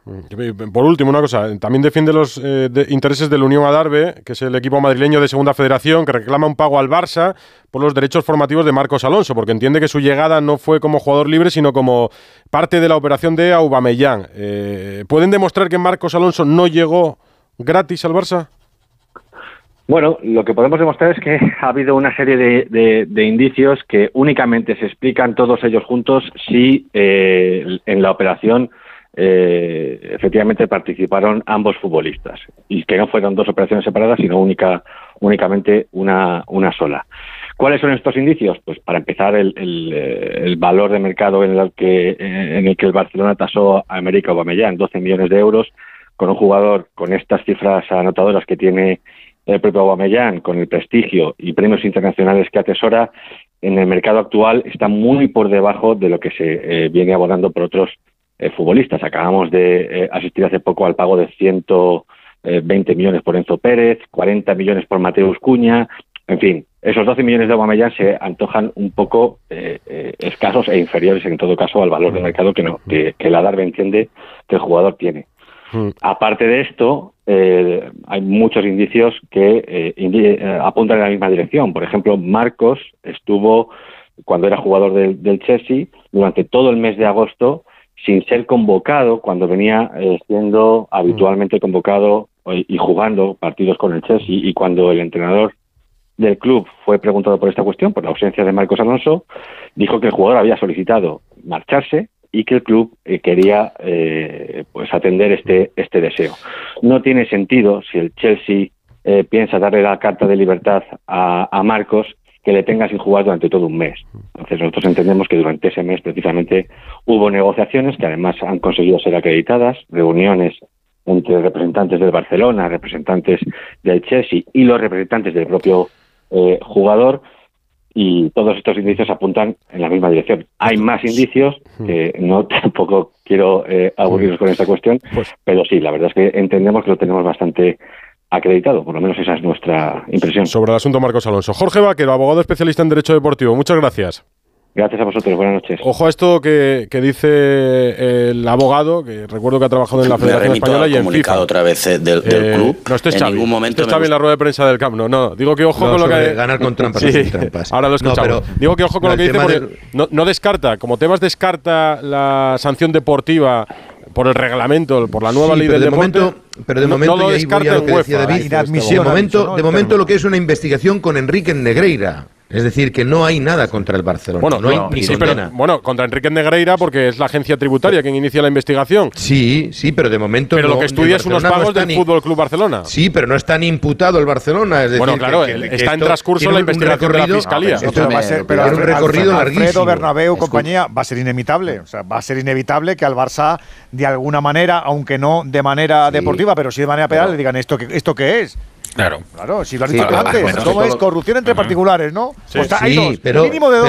pero- Al menos pero tendrá que- tiene un recorrido, que pero que tiene un recorrido Será cuestión de larguísimo. cronología, pero tarde o temprano vamos a ver. Con respecto a lo que decía el abogado, dos cosas. Primero, recordarle que Aubameyang tiene 33 años y no jugaba, no iba a jugar en el Barça. Por tanto, 12 millones de euros me parece Y una que ahora mismo está en el banquillo del Chelsea. ajustada a precio de mercado, con perdón del abogado. Y segundo, eh, vamos a ver, lo que aquí es muy difícil de demostrar y va a ser, yo creo que prácticamente imposible de demostrar, es que extrapolando este episodio absolutamente patético y lamentable que se está produciendo al terreno de juego, se pueda demostrar que el Barça ganó partidos gracias a esto. No, pero no decimos esto, Gerard. Lo que decimos Hombre, es que, ¿cómo que inevi- no? no? lo que decimos es que No, inevitablemente, inevitablemente, No, si tú estás al lado de una persona, Sí, no, no, no vosotros, que lo decía el abogado. Ah, eh, cuando sí. hablaba de que la Claro. FIFA, eh, de que la UEFA o la FIFA podía entrar eh, en el asunto, Hmm. eh, claro si se demuestra que esto pero, demuestra que el Barça ganó partidos que, esto, pero es que claro. esto es prácticamente imposible. Bueno, demostrar esto, eh, quiero decir, lo, primero que tendría que demostrar es el asesoramiento que, no, no, pero que, demostrar que no, pero, pero, pero, pero, pero no, no, no, no, no, una cosa. A ver, para, vamos a ver. No, espera, Pelense, Pelense, que tiene que demostrar espera, para, para. Pelense, pero de 1-1, uno uno. Alfredo. Sí, no, que en derecho el que tiene que demostrar es el que acusa. No te tienes que defender tú. Mm. Te tienen mm. que demostrar que tú has hecho algo que vulneró la competición. Tú has pagado, has pagado mucho Enrique Negreira, sí. ¿En concepto de qué? Bueno, pues porque nos asesoraba muy bien. Tú demuestras no, pues que, yo compré No, pero no solo solamente, no, no. Tienes que demostrar, tienes que demostrar que ese pacto, que esa relación comercial, lo que estaba buscando era la adulteración del resultado, no, la no, no, de la competición. ¿Cómo lo demuestras? No, no, no. ¿Y cómo lo demuestras? ¿Cómo lo demuestras? No, no digo que el Barça tenga que defenderse de esto, sino Claro, no, no, digo que el Barça tenga que defenderse de eso, sino que el que eh, quiera eh, encontrar delito en este tipo de actuación tiene que demostrar que esa relación que se claro. Eh, buscaba la duración de la competición y eso evidentemente es muy complicado. ¿Y de, qué manera? Se, y no solo eso, y no solo eso, Ricardo. ¿Y de qué manera se adulteró? ¿Y de qué manera se adulteró? Claro, claro, claro. Una cosa es lo que. Es decir, has comprado un árbitro no, has comprado al que mandan los árbitros. No, pero, pero, pero el que mandan los árbitros ha comprado a los otros. No, pero, yo creo que eso solamente se puede demostrar con una declaración de precisamente o de Enrique Negreira o con alguien del Barça que firmara esos contratos y dice, sí, pues mire, yo este firmé este contrato, no claro, yo firmé este contrato con la intención de hacer esto. Susana, es que es, si eso no se produce, si eso no se produce, pues evidentemente va a ser muy difícil ver, cualquier cosa. Pueden ser indicios. Yo, creo que esto, esto empieza, empieza empieza ahora y va para largo, larguísimo. O sea, tiene pinta de, que empieza ahora mismo. Pero y ojalá, la Susana, como el CTA, el Barça. Sí, claro, por supuesto que sí, por el bien del fútbol español, porque ahora mismo está manchadísimo. La portada del mundo de hoy para mí es la más negra la más negra de este país en cuanto a este deporte. Y luego, tanto el Barça como el CTA, la Federación, deberían buscar menos excusas y dar explicaciones, más explicaciones, empezando por saber por qué se pagaron 7 millones, tanto dinero, a qué correspondía. Porque evidentemente todos estamos de acuerdo que no, no fue todo por asesoramiento arbitral. Por, por un asesoramiento arbitral no pagas 7 millones de euros tanto no. Se ajusta ¿no? mercado, está claro. Tiene que haber algo más. Tiene que haber algo pero más. aparte, ¿cuántos árbitros hay? Quiere decir, eh, escucha, que hay 20 árbitros en primera, 22. Es que con que te lo diga una vez, vale. Que, que es que no cada semana son esos 20 o 22, que no hay más. Es decir, cada no entiendo, la función. ¿Eh? Sí, sí, no, no, que, que tiene razón. semanas le pita al mismo equipo. Os recuerdo que en, en lo que publica mañana, os recuerdo que lo que publica mañana el mundo, eh, eh ese buro, eh, burofax eh, mafiosillo de Negreira, ah. le dice al Barça que cuento las irregularidades. Claro, que cuento las irregularidades que habéis cometido. Y que conozco de primera mano. Pero, lo que decía antes, pero, claro, no, no, si el Barça defiende. David, David, de todas maneras, si el Barça defiende que toda esta relación, independientemente de que sea ético o no, es legal, ¿por qué cuando tú recibes ese ese burofax no vas directamente a la justicia eso, para decir, eso es lo que he este dicho antes, Ricardo. Me está claro. porque, este porque se descubriría, Ricardo, yo te respondo, porque se descubriría que he estado pagando como club, como Fútbol Club Barcelona, a este señor durante es igual, 20 años. Es que igual precisamente a la irregularidad que no se... está seguro de estar haciendo algo que sea a legal. Si yo estoy cometiendo una irregularidad y tú me estás pagando por esa irregularidad y me dejas de pagar, yo no puedo denunciarte porque me dejes de pagar, porque entonces descubriría mi irregularidad. Esteban, decía no, se, salva nadie. Esteban. Pues por eso. No, no. No, no, yo decía, no, no, lo que dije antes, ¿no? Los árbitros y que, y que los árbitros no cambian tanto, ¿no? La, forma pues de arbitrar. Realmente que no sé la función de este hombre cuál era, ¿no? No, no, no, no lo sabe nadie, pero Esteban, yo preguntaba ahora, entonces, ¿cuál es la función de todos los que componen el organigrama de la actual bueno, CTA? Eh, si Medina Edu Cantalejo. García, Edu García si, Medina que Cantalejo. Tenía más poder del claro, que mira. César Muñiz, ¿Cuánto tiempo estuvo? César Muñiz Fernández. 15 años desde el 94. Exárbitro de primera división. Nadie sabe lo que hacía. Perdonad un momento. César Muñiz Fernández, árbitro, exárbitro de primera división durante 14, 15 años, me parece, asturiano. Hola César, buenas noches. Buenas noches. Eh, eras árbitro mientras Enrique Negreira era vicepresidente del CTA. Eh, ¿Qué relación tenías con él?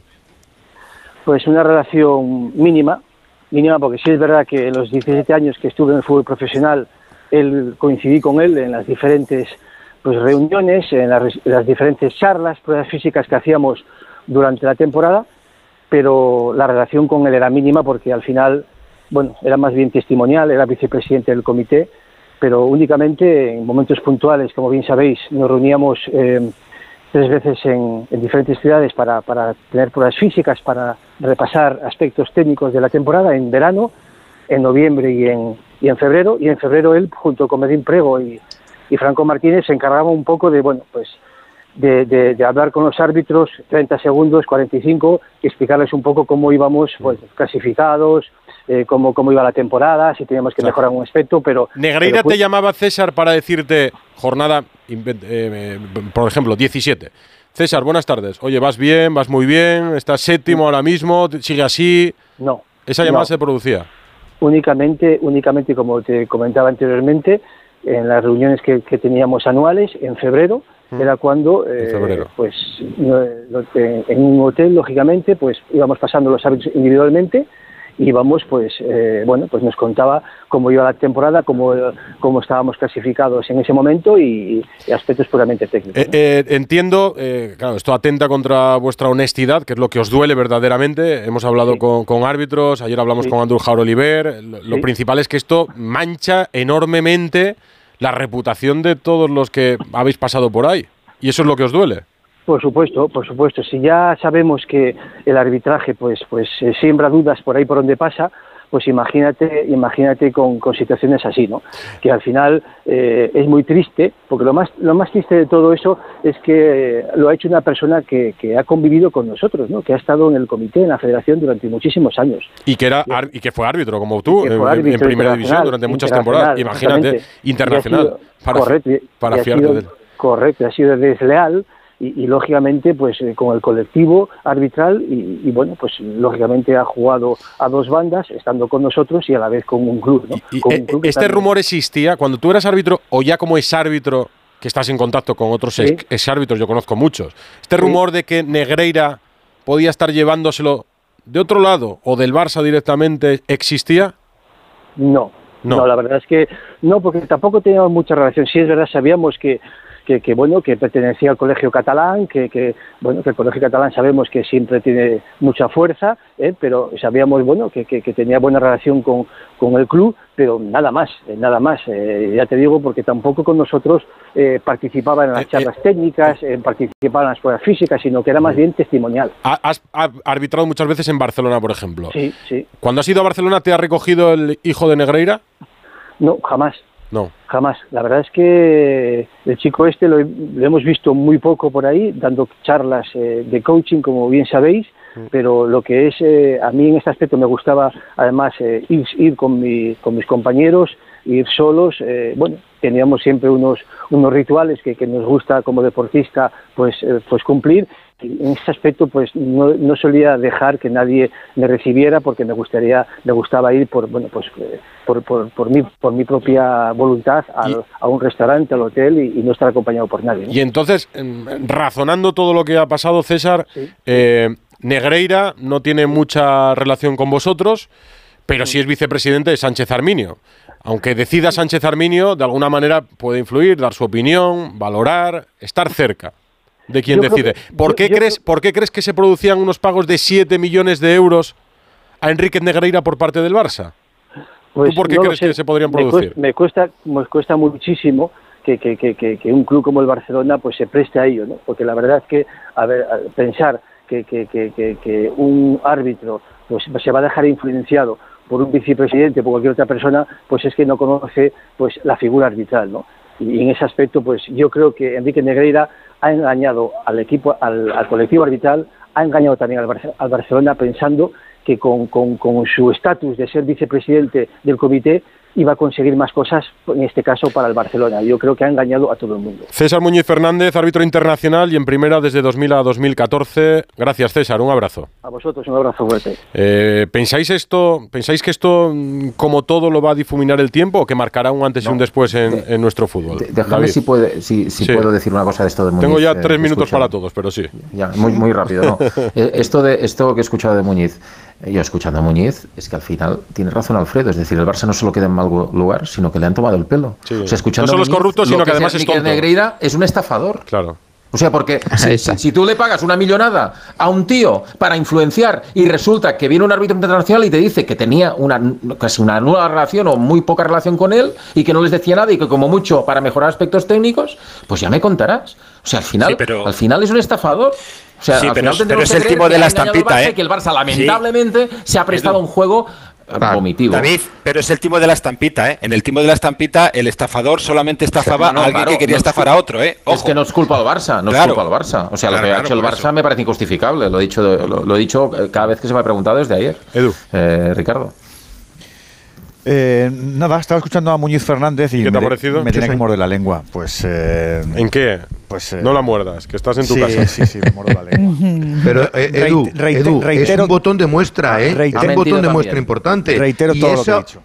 Pero, sí, Edu, pero fíjate tú, esa es la piedra con la que se va a chocar el yunque. Cuando investiguen y tiren de la manta y digan, ¿qué influencia tendría Enrique Negreira? Dirá Muñiz Fernández, dirá el otro, dirá el otro y dirá el otro. Yo eh, lo ha habido muchos que se han montado en ese coche. No, pero yo ahora voy, Edu, ha, o sea, que esto, pero demuéstralo. Que han yo, ha habido muchos que han contratado al hijo. Yo, durante muchos años, bueno, durante muchos años... Que den la cara. Durante todo el transcurso de... ¿Tú crees juicio, que alguno lo va a dar la cara? Pues deberían. Durante todo el transcurso de la vista oral de la Operación Puerto, que se desarrolló en el año 2011, yo estuve en los juzgados de, de la Audiencia Provincial de Madrid, viendo cómo pasaban deportistas, médicos, directores deportivos durante mucho tiempo. Lo que me quedó claro es que aquel médico que se llamaba Eufemiano Fuentes trabajó con todos los deportistas no le conocía nadie, ¿no? ¿no? le conocía a nadie. Y lo que supe después es que todos salieron exculpados. Porque no se pudo probar los cargos que le imputaban a todos los acusados. Entonces esto es como cuando yo grabo a Alfredo o a Edu o a Bustillo o a Gómez haciendo algo y llego al juzgado para denunciarlo y me dicen que ese vídeo no es válido porque la grabación en mi teléfono móvil no está permitida. Entonces yo sé que lo han hecho, pero la prueba no sirve y el ladrón sale esculpado. Esto es terrible. Pero podrías haber dado otros nombres de grabar. ¿no? Ya, la verdad es que sí, os, tenía delante. Os tenía delante. Yo tengo la sensación de que en este caso va a, va a, pasar algo parecido y que el tiempo, de verdad, que ahora estamos todos claro, indignados o buscando respuestas o buscando que se aclare, pero me da mi que. ¿Sabes el lo, sabes, ¿sabes lo malo, Ricardo? ¿Sabes lo malo? El, próximo árbitro que cometa un error que favorezca al Barça, ya tenemos Eso, lío. Susana. Sí, sí, sí. Pues, no lo sé. Ah, Edu decía si esto creemos que va a marcar un antes y un después en el fútbol español. Yo solo me imagino si esto le llega a pasar al Madrid, que ha pagado cantidades ingentes de dinero al vicepresidente de los árbitros, vamos, se paraba hasta la liga. Susana, no, yo, yo ahí no estoy de acuerdo. Yo ahí no estoy de acuerdo. Es lo mismo si hubiera sido el Madrid que si fuera el Barça. Me parece totalmente igual. Vamos, si no seríamos tontos todos los demás. Bueno, hoy, hoy a mí me ha llamado la atención una cosa. Si hubiera pasado en el Madrid, estaríamos diciendo en Barcelona lo mismo que se está diciendo en Madrid. Estáis diciendo vosotros en ¿Eh? Madrid? Pero también me gustaría que mucha gente en Madrid que mucha gente en Madrid te acabara Edu? diciendo acabara diciendo lo que muchos periodistas que cubrimos el día a día ¿eh? lo, lo, voy a dejar para el final del Barça. no tú pero tú, eh, te lo dije ayer en Twitter, pero tú te lo dije ayer en Twitter, tu bufanda, David, es la del periodismo y la de Alfredo. Pero a mí me ha decepcionado tanto, mucho y lo dejo está. ya para el final y para despedir y sin meteros un aprieto que las portadas de los diarios deportivos de Barcelona hoy no traigan ni una sola línea sobre esto. Me he tenido que ir al periódico y a la vanguardia bueno, para bueno, poder leerlo. Pero, pero bueno, esto es una, una estrategia cosa, editorial como yo puedo tener la mía en, en, un periódico. No pasa nada. De los audios de Florentino no, no apareció nada no, en ninguna no, portada. No, no quiero entrar ¿eh? en esto. Simplemente o sea, hace la portada que quiere. hacer el comentario. los audios de Florentino. Hacer el eh, eh, comentario. En la comparación. Riéndose de Osil y de. Diciendo que salvando las distancias, pero que se han producido cosas en Madrid Madrid que han puesto en portada. Edu García, Ricardo Sierra, Esteban, Susana Guas, Gerard López, David Bernabeu, muchas gracias a todos. Abrazo. Perdona, un apunte, un último mm. apunte. Hay que hacer un monumento al Madrid, un monumento al Madrid en el Camp Nou porque no han dicho nada ni van a entrar al trapo porque, porque Florentino es el primero que, mundo, que, necesita el Barça. El Barça no se puede ir a la primera red. Necesita ahí. No, es que al Madrid. Goyante y, y ganando partidos. Al Madrid, perdona. Porque una de las ligas de los tres años investigados las ganaron con ah, 17 puntos de ventaja con respecto al Madrid. ¿Qué van a decir? ¿Qué van a decir? El mundo, el mundo no empieza y acaba en el Madrid, Susana. Que hay vida más allá del Madrid, de verdad, ¿eh? Espera, espera, espera. Pero si una de las tres ligas investigadas la perdieron 17 puntos abajo? ¿Qué va a decir el Madrid? ¿Qué va a decir el Madrid si, si, en los dos, si los dos campeones serían el Atlético de Madrid en los dos años que ganó el Barça la Liga, que fue segundo? ¿Qué va a decir el Madrid? ¿Que me den la Liga? El Madrid se muerde la lengua y al Madrid de momento le han trincado sus dos socios principales en la Superliga, que son la Juve en Italia y el Fútbol Club Barcelona en España. Homenaje al Madrid. No os preocupéis, las no os preocupéis, bebed agua, que quedan muchos programas sobre esto. Os volveré a preguntar el domingo. Un abrazo a todos. Un abrazo. Un beso. Buenas noches. 12 Radio Estadio Noche, Edu Pidal. La semana que viene se juega un Liverpool-Real Madrid en Anfield y estos días recordamos que en Liverpool vive, ahora está sin equipo, un ex de ambos equipos, del Liverpool y del Real Madrid, uno de los entrenadores con mejor currículum de nuestro fútbol. Rafa Benítez, Mister, buenas noches. Hola, buenas noches. Eh, ¿Se le hace raro que un periodista la llame Mister? Pues tengo la costumbre, los que jugamos al fútbol alguna vez, aunque sea de forma amateur, pero muchos años, tenemos la costumbre cuando hablamos como entrenador, yo la tengo en las ruedas de prensa, decir, hola, buenos días, Mister. Le quería preguntar, y a veces digo, pues el de entrenador dirás, este es tonto que me llama Mister o... No, pero te voy a dar yo un matiz que no, no has caído. Aquí nadie te llama Mister, aquí te llaman Boss o me llaman Gafa o ¿Ah? o algo así. Pero claro, aquí nadie te llama mister el entrenador. El entrenador es el manager, el boss, el gafa y cosas así, ¿no? ¿Ah? Depende de, de cada uno, pero o coach, head coach, pero normal, los extranjeros te suelen llamar coach, Coach. ¿no? Por- cuando, no, Mm. cuando no están acostumbrados. Pero los ingleses, en mi caso, por ejemplo, cuando yo llego al Liverpool, eh, Mm. me llaman gafa, que significa jefe, Rafa de gafa, o, o te dicen Ah. boss, que es jefe, ¿no? Y en el Valencia, en el Tenerife, en Sí, el allí- Madrid, allí aquí mister. sí. Aquí sí. Allí mister, sí. Ya, En. España te llaman mister, que lo hemos cogido los ingleses, pero es que los ingleses no te llaman mister, te llaman boss o gafa. Ya, ya, ya. Bueno, claro, es que hay que contar que, que es, eh, us- usted es un madrileño viviendo... Yo, eh, ya, eh, ya, no me llames de Vale, usted, venga, de tú, de tú. Venga, pues, con confianza. Eres un madrileño viviendo en Liverpool. ¿Cómo te va por allí? No, muy bien. Nosotros, eh, lo he explicado muchas veces porque todo el mundo me lo pregunta y mis amigos Mm. cuando vienen, el tiempo en Inglaterra, ¿no? Tal. Eh, el tema es que nosotros ya llegamos y nos trataron muy bien. Desde el principio, la gente aquí en Liverpool nos acogió muy bien. Lógicamente ayuda que ganamos, ¿no? Entonces, siempre ayuda mucho. Mm. Y mi mujer y luego mis hijas, que llegaron pequeñitas, pues se han ido integrando cada vez más. Y yo, por supuesto, con- tenemos pues, muchos amigos. Ellos tienen, ellas tienen en los colegios, los amigos del colegio y luego ya los novios. Entonces, ya estamos integrados. O sea, vamos a España de vez en cuando, vamos eh, por ahí de vacaciones, pero la base, la casa está aquí. No, yo lo entiendo perfectamente. Además es que lo que le pasa a un montón de gente, que, que está a gusto en un sitio, hace su vida allí, su familia está feliz y, y se queda. Y de hecho el clima a mí me encanta. ¿eh? Yo el calor de Madrid los meses de verano, que son más que julio y agosto, lo soporto mal. Aquí cuando tienes eh, 20, 25 grados ya están sudando y en Madrid yo lo hablo con mi mujer, claro, nosotros hemos crecido en Madrid y estabas a 28, 29 y salías a 28, 29 tempranito porque luego a 35 era o a 40, ¿no? Y cuando fui a Extremadura me acuerdo que llegamos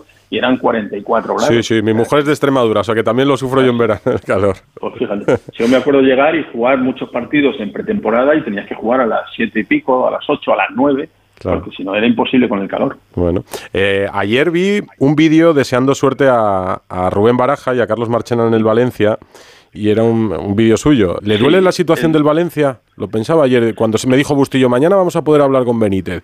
Y justo eh, estaba hablando con Busti y veo el vídeo que le pusieron a Baraja. Mira, yo lo digo, eh, yo he tenido la suerte pues, en España con el de Extremadura, con el Tenerife, con el Valencia, tal, mucha, mucha eh, relación con aficiones que, que te querían mucho y que te apoyaban mucho. Valencia me ha tratado muy bien. Al principio, eh, las dudas cuando llegaba un entrenador sin nombre allí a un equipo grande y luego eh, tuvimos la suerte y, y el acierto de, de conseguir títulos, de sintonizar muy bien con la afición, etcétera.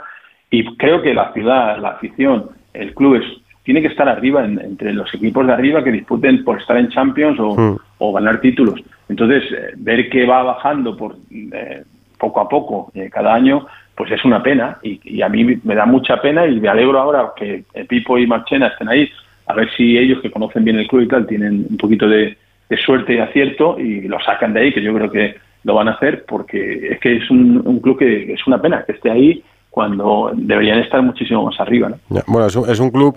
Es un gran club que ha vivido con muchos problemas durante muchos años. Lo que pasa es que, claro, a- hablar contigo con Baraja nos remonta a aquellos primeros años de los 2000 que, que hicisteis cosas extraordinarias, que fue ganar dos ligas, 2002, ¿no? 2002 y ligas. 2004. Y la UEFA. Y la UEFA en 2004, claro, doblete aquella Claro. temporada. que para la gente no se da cuenta, pero la diferencia, no, muchas veces hablamos de los entrenadores y somos mejores o peores en función del número de títulos. Hmm. Y no solo es eso, porque eh, no es lo mismo ganar títulos con equipos que están arriba siempre Claro. o ganar títulos con equipos que están en un segundo nivel. ¿no? Nosotros, yo cuando llego al Liverpool me dicen, tienes que competir en tres años. Nadie me decía tienes que ganar, tienes que competir en tres años. Y ganamos, jugamos una final de la Carling Cup y luego ganamos la Champions. Mm. Y luego ganamos la FA Cup y la Supercopa y la Community Shield. Bueno, esas cosas tienen un valor que mucha gente eh, no se da cuenta. Y cuando hablamos, mira, me preguntan muchos, ¿quién es el mejor entrenador del mundo? Y me empiezan a hablar de los títulos. Si a mí los títulos, cuando tú estás en el Valle o estás en el Madrid o estás en el Barcelona, Los coleccionas casi. el- ganarás uno de cada dos o de cada tres, depende del Mm. acierto que tengas, pero lo ganas. O, digo, es que es así. Sin No, embargo, cuando te- estás te- en un Valencia, tardas 31 años en No, ganar claro, es que te das cuenta de esto. ¿Sabes cómo te das cuenta cuando, por ejemplo, las ligas de- del Barça, a Ernesto Valverde no se le va a recordar en Barcelona y hizo un trabajo de muchísimo mérito. Muy bueno. Muchísimo mérito lo que hizo Valverde. Pero no se le va a recordar. En la historia del Barça, el barcelonismo no lo va a tener nunca como uno de los mejores. Esta es la realidad. En cambio, han pasado ya más de 20 años de aquella primera liga y en Valencia, pues tú sigues siendo una referencia.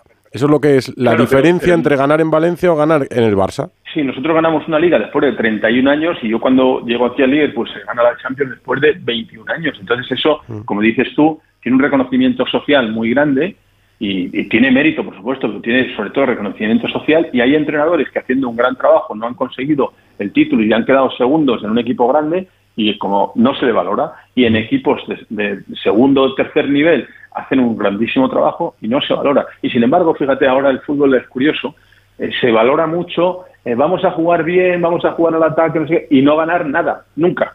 Ya, sí. Estamos, eh, estamos valorando entrenadores, yo lo vivo eh, con mi edad ahora y, y desde la perspectiva, no, queremos entrenadores jóvenes que jueguen un fútbol moderno, ofensivo. Es que no ganan nunca, si es que es un 5%, un 5%, porque yo soy, yo he sido entrenador joven que ha llegado tal, y hay un 5% que llegan jóvenes y ganan. Sí. Los demás necesitan 5 o 10 años de experiencia para ser mejores, como te pasa a ti en la radio o como Claro. te pasa a un cirujano. Tú cuando, eh, si tienes un problema de corazón, que no lo tengas, ojalá, Mm. eh, dice, no, es que ha venido un cirujano nuevo de la universidad que es muy bueno, que no sé qué, o este que tiene 100 operaciones y tiene un 98% de éxito. No, yo con el de ¿Quién las quieres que 100. te opere? Yo el de las 100. Claro, sí. Sí, sí. Entonces, estamos obsesionados con el fútbol, el estilo, no sé qué, y estamos dándole vida a, un fútbol que es de mentira. Como decía Maradona, ponemos las porterías a los lados y en España, cuando decía aquello, meterá muchos goles. Pues eso decía Maradona. Entonces, eh, que hay que crear situaciones, que hay que meter goles y hay que jugar bien. Pero ¿qué es jugar bien? Que jugar bien no es dar siete pases en tu área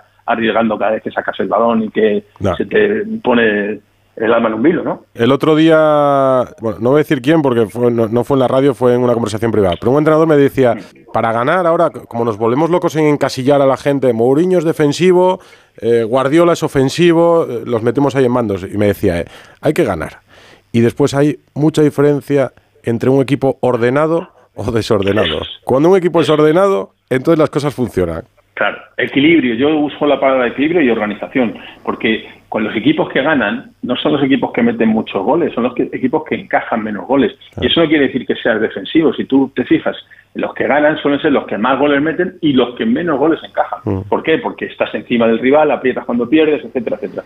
El Valencia, por decir nuestro Valencia, yo tengo dos, dos partidos con el, el Celtic y con el Ajax que la línea defensiva, la media de distancia, la media estaba a 52 metros de altura, que eso es el centro del campo.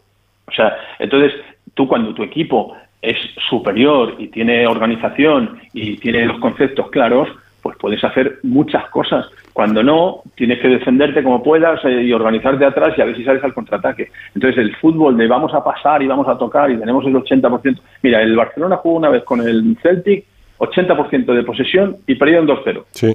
¿Por qué? Pues porque el fútbol tiene eso, que el fútbol al final te da otras alternativas y nos obsesionamos con que hay que pasar y pasar.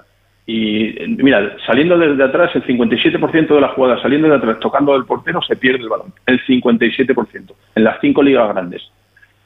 Se meten un 1% de goles saliendo de atrás. No, pero es que hay que jugar desde atrás. No, hay que jugar bien desde atrás. No, siempre desde atrás, Ya. es distinto. No, lo tiene estudiado, ¿eh? Bueno, en en aquel Valencia, hombre, si estuviera aquí Esteve o Cayetano Ross, me lo recordaría mejor. Pero yo recuerdo que en aquel Valencia, hablando de memoria, casi me cogía mi etapa en la universidad, entonces veía mucho fútbol. Era una etapa en la que yo me ponía mucho delante de la tele. Y claro, tenía una plantilla en la que consiguió, no versión A y versión B, pero tenía a Kili y a Vicente. Tenía a, a Rufete Pellegrino. Angulo. Rufete Angulo. Pero luego tenía mucho veterano, Pellegrino, eh, Jukic, Cañizares, Yala, Jukic, claro. Pero luego tenía Mista, luego tenía... Pero sabes, pero sabes lo que era eso. Eh, Eso era trabajo del cuerpo técnico para que todos los que participaban y no participaban Mm. supiesen qué es lo que había que hacer. Y entonces eh, podías hacer las rotaciones, que era lo más famoso en aquella época, hasta siete cambios. Yo recuerdo haber hecho hasta siete cambios y el equipo seguía ganando. Y luego los objetivos era el partido a partido, lo sacamos en Valencia, o bueno, lo sacamos, por lo menos yo lo utilizaba mucho, porque motivabas a los jugadores de esa manera. O sea, tú olvídate del partido este que no has jugado, céntrate en este que vas a jugar. Y el siguiente lo jugará otro y el equipo seguirá siendo fuerte. Entonces ahí tenías equilibrio, tenías organización, tenías todo el mundo implicado y lógicamente el ganar iba alimentando ¿no? esa, esa motivación. Porque claro, es muy difícil convencer no, a alguien cuando no, juega. No, no, eh, claro, yo cuando dicen "No, es que los jugadores le criticaban cuando estaban en el Madrid, digo, claro, es que hay jugadores que están en la grada y estos que están en la grada no pueden estar contentos y si van a hablar con la prensa, que son amigos, pues eh, generas una situación, un caldo de cultivo eh, negativo, pero el jugador, eh, lo primero tienes que intentar explicar las cosas bien, tienes que ser honesto con él y explicarle las cosas. Y hay jugadores que lo aceptan y hay jugadores que no, y hay agentes, agentes que están por detrás de los jugadores que no les interesa y entonces eh, se mueven para eh, cambiar la situación, pero eso es el fútbol moderno ¿no? y es así. Pero tú tienes que explicarles bien las cosas y cuando tú explicas bien las cosas eh, y eres honesto, es más fácil que te entiendan. Y luego a lo mejor el que no te quiere entender, da igual cómo se lo expliques.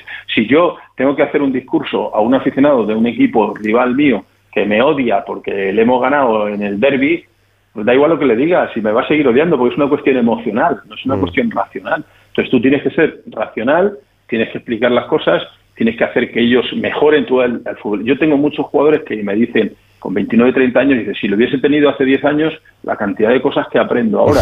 ¿Por qué? Porque tú tratas de ser didáctico y tratas de que el jugador mejore y crezca. Claro. Y eso es el trabajo del entrenador. Ese entrenador con el que hablabas en privado, pues organización, evidentemente, y equilibrio, la gente lo interpreta como defensivo. Y los equipos, mira, tú cuando, por lo que me dices, has visto mucho fútbol, Hmm. incluso habrás jugado al nivel que sea, ¿no? Sí. Cuando ganas 2-0, ¿cuántos puntos te dan? Tres. Tres, sí, sí. Y cuando, y cuando ganas 3-0, También. 3. Y, y 4-0, 3. Y 5-0, 3. Claro, goles, sí, pero si gana 8-0 como aquella vez que ganaste a, con el- Dos, al Besiktas, Al Besiktas, 8-0 con eso es, sí, Liverpool, claro. récord de Champions, y al Malmo 8-0 con el Real Madrid, Claro. o al Rayo 10-2. Y sin embargo dicen, no, es que es defensivo, no, porque somos organizados, porque tenemos equilibrio. El Leicester gana la Liga ganando 1-0, empatando, ganando 1-0, 2-1, tal. Entonces, yo no digo no digo que haya que ser defensivo y que haya que meter pocos goles, no, al contrario, cuanto más goles metan, mejor, más contento. Hay que ser Nosotros le ganamos en, en el partido del Chorreo, le ganamos al Madrid 4-0, Mm. yo estaba encantado de la vida y Casillas fue man of the match, como dicen aquí. Pero yo busco eso, evidentemente, pero yo quiero ganar 4-0, no 4-3. Dame un minuto, da- dame un minuto y vuelvo contigo, Rafa. Onda Cero y todo el grupo A3 Media colaboramos con el Comité de Emergencia que ayuda a los damnificados por los terremotos de Turquía y Siria. Y tú también puedes colaborar. En poco más de una semana hemos recaudado 800.000 euros. Envía un SMS con la palabra juntos al 28014 o al 38014 o llama al 900 595 216 con 30 euros las ONGs que componen el comité de emergencia pueden entregar provisiones para alimentar a una familia durante un mes. Estamos charlando con Rafa Benítez.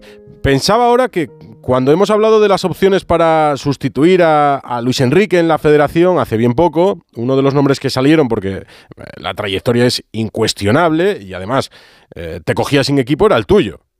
Lo que pasa es que mucha gente se asusta porque piensan, no, es que Rafa, yo he tenido algún compañero, algún amigo director deportivo y dice, no, a ti no te llamamos porque eh, tú no vas a venir.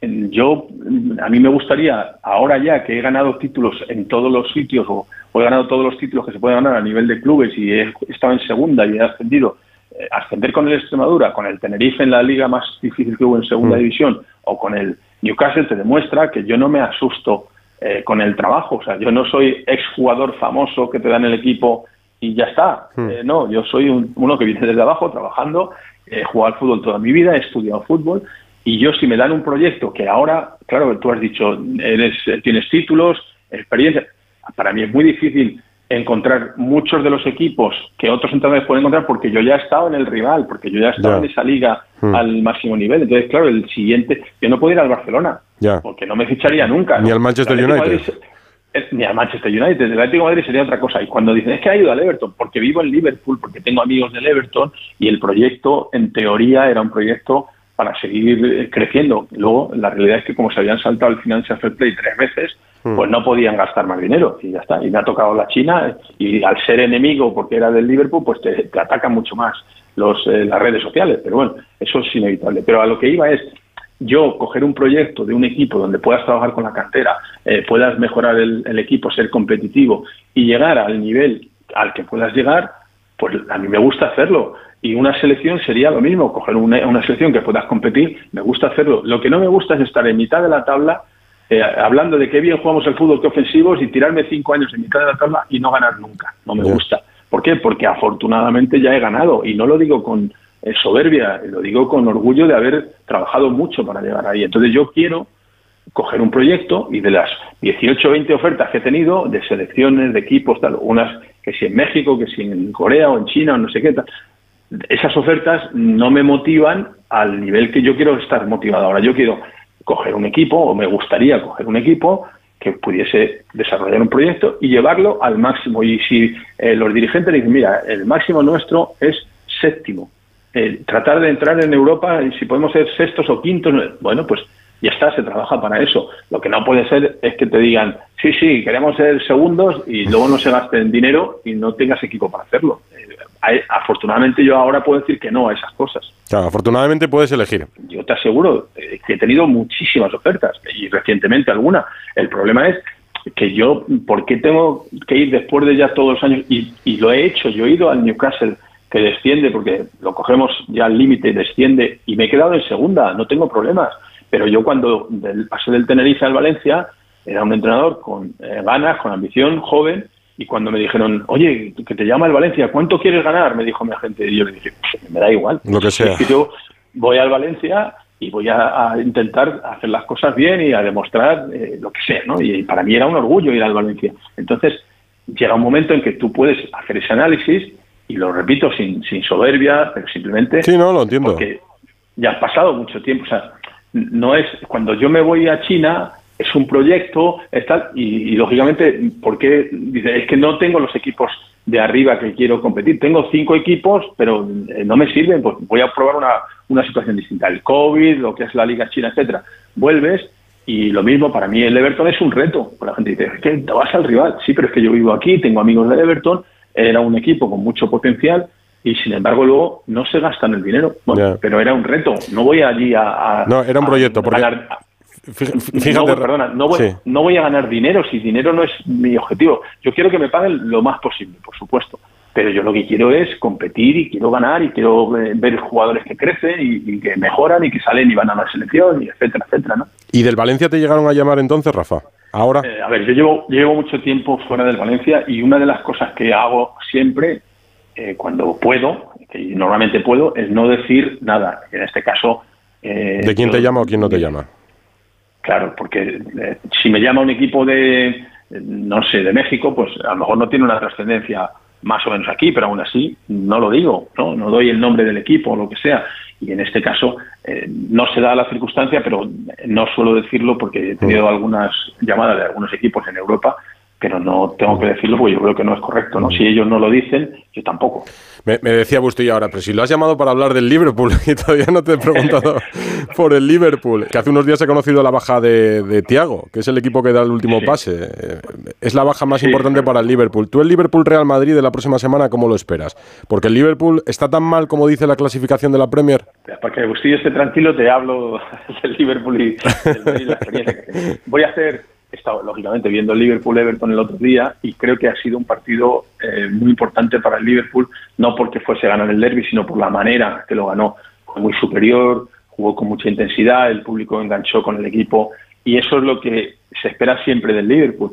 El problema es que si tú pierdes a Van Dijk, que es el jugador quizá más importante que tenían en, en defensa, y si pierdes a Mané que se marcha y, y resulta que se lesiona Firmino y se lesiona Jota y traes a Darwin Núñez, que es un jugador de correr, pero claro, vas perdiendo los enlaces. Díaz, que era un jugador muy importante o con AT, vas perdiendo piezas. Ahora has perdido a Tiago, pero yo no creo que Tiago, sí estoy de acuerdo contigo en que es el jugador que puede dar ese último pase, pero el Liverpool de intensidad, de presión, de estar encima, etcétera, a lo mejor no necesita tanto ese último pase, sino necesita eh, que el equipo esté compacto, organizado, como decía Tónico, el entrenador, y que esté muy junto para mantener esa presión y que el Madrid no pueda salir tocando.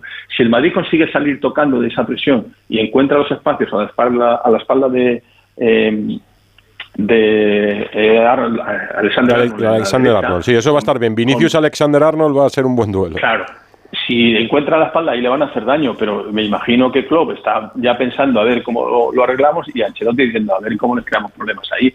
Pero evidentemente eh, lo que hemos visto en el partido del Everton es un Liverpool mucho más recuperado y hay un matiz y es que los jugadores que están llegando, Firmino que juega el otro día un rato, Jota o Van Dijk, no van a llegar con el, ritmo de competición. Pueden llegar bien físicamente, pero no con el ritmo de competición. Y esa ventaja que puede tener Madrid ahora en este partido, pues para la segunda, el segundo partido posiblemente eh, ya se vaya compensando. Por eso yo digo, mm. que sea un poco de perogrullo, que el segundo partido será fundamental, porque si el Madrid gana 1-0 o el Liverpool gana 2-0, todavía cualquiera de estos futbolistas en el Bernabéu puede cambiar el, resultado sin lugar a dudas. Hombre, con las remontadas del año pasado, el Bernabéu confía aunque pierda en 4-0 en Anfield esta próxima semana. hablando de fútbol me lo paso bien, la verdad. Yo, yo soy futbolero y, me gusta hablar de fútbol y un poco cosas que mucha gente no ve y por qué los entrenadores tomamos decisiones, pero bueno, la verdad es que a veces hay que explicarlo Mm. Pero aquí, como las redes sociales van tan rápido, alguien que dice una mentira circula, circula y ahí se queda. Se convierte en verdad. O parece que se convierte en verdad. Pues que la próxima sea ya desde un banquillo. Muchas gracias, mister. Gracias a vosotros. Un abrazo, Gusti. un abrazo. Despídete. Gracias, gracias, Rafa. Eh, ¿Te ha gustado? ¿Eh? Sí, sí. La verdad, es que es futbolero, Rafa Benítez, la verdad. Le ha gustado. Eh, ha sido siempre muy estudioso del, del fútbol. Ya recuerdo que incluso cuando estaba director de la cantera del Real Madrid era uno de los pioneros de los datos, iba siempre con el ordenador, con la cartera y se le tomaban un poco diciendo, ya viene aquí el estudioso. Rafa Benítez siempre ha sido muy, muy, muy de fútbol y, también, como ha dicho él, no solo por tener datos, sino por saber interpretarlos. Él interpretaba muy bien el, fútbol. No tuvo suerte en el, en el Real Madrid cuando estuvo de entrenador. 1 y 21. Radio Estadio Noche. Radio Estadio Noche. Edu Pidal. 1 y 23, los jueves hablamos siempre en Radio Estadio Noche con Eduardo Inda. Hola Eduardo, buenas noches. ¿Qué tal? ¿Cómo estamos? Hoy se, nos ha ido el tiempo, entre abogados, árbitros, eh, las últimas informaciones del mundo. O sea, eh, hemos estado toda la noche ya discutiendo. Casi te llamo hoy para que, para que le pongas la firma a todo esto. ¿Te parece tanto escándalo como a nosotros? Pues absolutamente, y más escandaloso me parece que haya reaccionado tímidamente, pero por lo menos ha reaccionado la federación tímidamente, muy tímidamente, pero la liga, pues en fin, como si no hubiera pasado nada, ¿no? Es, eh, todo de locos, ¿no? Y esto es un caso de corrupción muy bestia. Vamos a ver si ese caso de corrupción se, extendía también a, los arbitrajes en Europa, que tiene toda la pinta, y, vamos a ver qué más cosas eh, han pasado en el Barça y en general en el fútbol español, porque yo creo que esto es esto es algo que muy probablemente trascienda al Fútbol Club Barcelona. Yo creo que marca un antes y un después, pero aquí se podrá demostrar la corrupción entre particulares que evidencian los pagos, los abultados cobros de, de, Enrique Negreira por parte del Barça. Bueno, yo creo que no, y aparte que es que cuando tú eres el número dos del comité de árbitros, eh, tú lo que no puedes hacer es eh, estar cobrando de uno de los clubes a los que tienes que juzgar. Es que eso, eso eh, quebranta no solo la ética más elemental, sino la, la legalidad mm, total y absoluta, ¿no? Y yo creo que hay corrupción entre particulares es de cajón y, bastantes más delitos, ¿no? O sea, incluso pues ahí habrá apropiación indebida, hay delitos, seguramente delito fiscal, en fin, estamos ante, ante un rosario de, de irregularidades. ¿Y por qué crees que ningún presidente decide cortar el pago? Bueno, porque yo creo que estos son costumbres eh, eh, inveteradas, ¿no? Y costumbres proverbiales. Y bueno, pues llega uno y dice, se ha hecho toda la vida, pues que se sigue haciendo, les ha ido bien. El Barça ha tenido pues unos eh, arbitrajes que considerábamos algunos, eh, la mayoría hablaba de arbitrajes inexplicables, pero... mm, Sospechosos. Sí, hombre, cuando la estadística indica que tú tienes más penaltis eh, a favor que nadie, menos en, eh, contra, eh, históricamente, sistemáticamente, ganándole por goleada en ese terreno siempre al eterno rival y a otros adversarios, pues eso indica que ahí hay tomate, ¿no? Es decir, es como cuando ves a un político y lleva un tren de vida que no se corresponde con el salario que tiene, pues blanco y en botella. Lo complicado es demostrarlo y ahí la tarea que ha hecho la Fiscalía pues yo creo que es, eh, es encomiable. Yo me preguntaba hoy que por qué no ha hablado tampoco ningún responsable de nuestro deporte. El secretario de Estado para el Deporte, eh, el- Ministro. el CSD, el ministro de Deporte. Sí, es Por algo. eso digo que es que, eh, en fin, aquí todo el mundo está mirando hacia otro lado, todo el mundo se está haciendo el sueco y aquí alguien tendrá que decir algo. Muy probablemente yo creo que lo que va a pasar es que aquí esto es el- la punta del iceberg, ¿no? O sea, yo creo que aquí debe haber eh, muchísimo más, ¿no? Es decir, yo siempre he hablado, he oído hablar eh, históricamente, de, en fin, de, de que el árbitro este estaba tocado, que el árbitro este no sé qué. Y, y parece ser que el- cuando el río eh, suena agua lleva y aquí eh, era un auténtico un auténtico vamos a al Mississippi El jueves con más tiempo, Eduardo. Muchas gracias. gracias a vosotros un fuerte abrazo Ana Rodríguez. Sigue la prensa mañana con el caso Negreira, Ana. En las portadas para algunos eh, periódicos, para otros no. No hay temas en portadas Empezamos sobre por ese tema. el diario As, que En es el diario primero As, que lees cada foto, mañana. Sí, foto de la porta y el titular sube la tensión. Es eh, la portada del diario As. En el diario Marca, con esa última hora, esa amenaza de Negreira al Barça, titulan directamente: Si no hay acuerdo, saldrán las irregularidades. Es la portada del Marca. Sport y Mundo Deportivo no llevan nada de esto en su portada. Sport titula directamente partidazo, haciendo alusión a ese Barça United, desempate a dos. Y en Mundo Deportivo titulan a ganar en Old Trafford. Sí que se hacen eco de la derrota del Barça, por ejemplo, en la Copa del Rey de, de baloncesto, por ejemplo. Y en relevo también esa última hora del Barça, esa amenaza de Negreira al, al Barça, al club, por el que podían hacer visibles y públicas estas irregularidades, también protagonista en la página web de relevo. ¿Os vais de fin de semana? ¿Hay carnaval en Astudillo? Hay carnaval en ¿Te vas a disfrazar? No. Te puedes disfrazar de árbitro, Gusti. Igual ¿Mañana sí, ya me- es viernes de cuaresma? Eh, me lo puedo pensar. Al siguiente. El próximo miércoles es miércoles de ceniza. Ah, pues carnaval mira, este en, fin de en semana. el cole de Mario se disfrazan mañana. Pero es verdad que el Sí. puente de carnaval es el próximo. Es este, no, este viernes y sábado es de car- es carnaval. Ah, en Asturias sí, pero yo creo que el. No, no, es el próximo. ¿Es este? Es este. Vaya lío que tengo. Ya no sé. Bueno, si es, Es que ya no este, son es horas, este. es la Se media. disfrazan aquí en Gijón y... Sí, en- el Antrosiu es en Asturias. Eh, una y media, el Colegio Invisible. Sigue la radio en Onda Cero. Hasta luego. Radio Estadio Noche, Edu Pidal.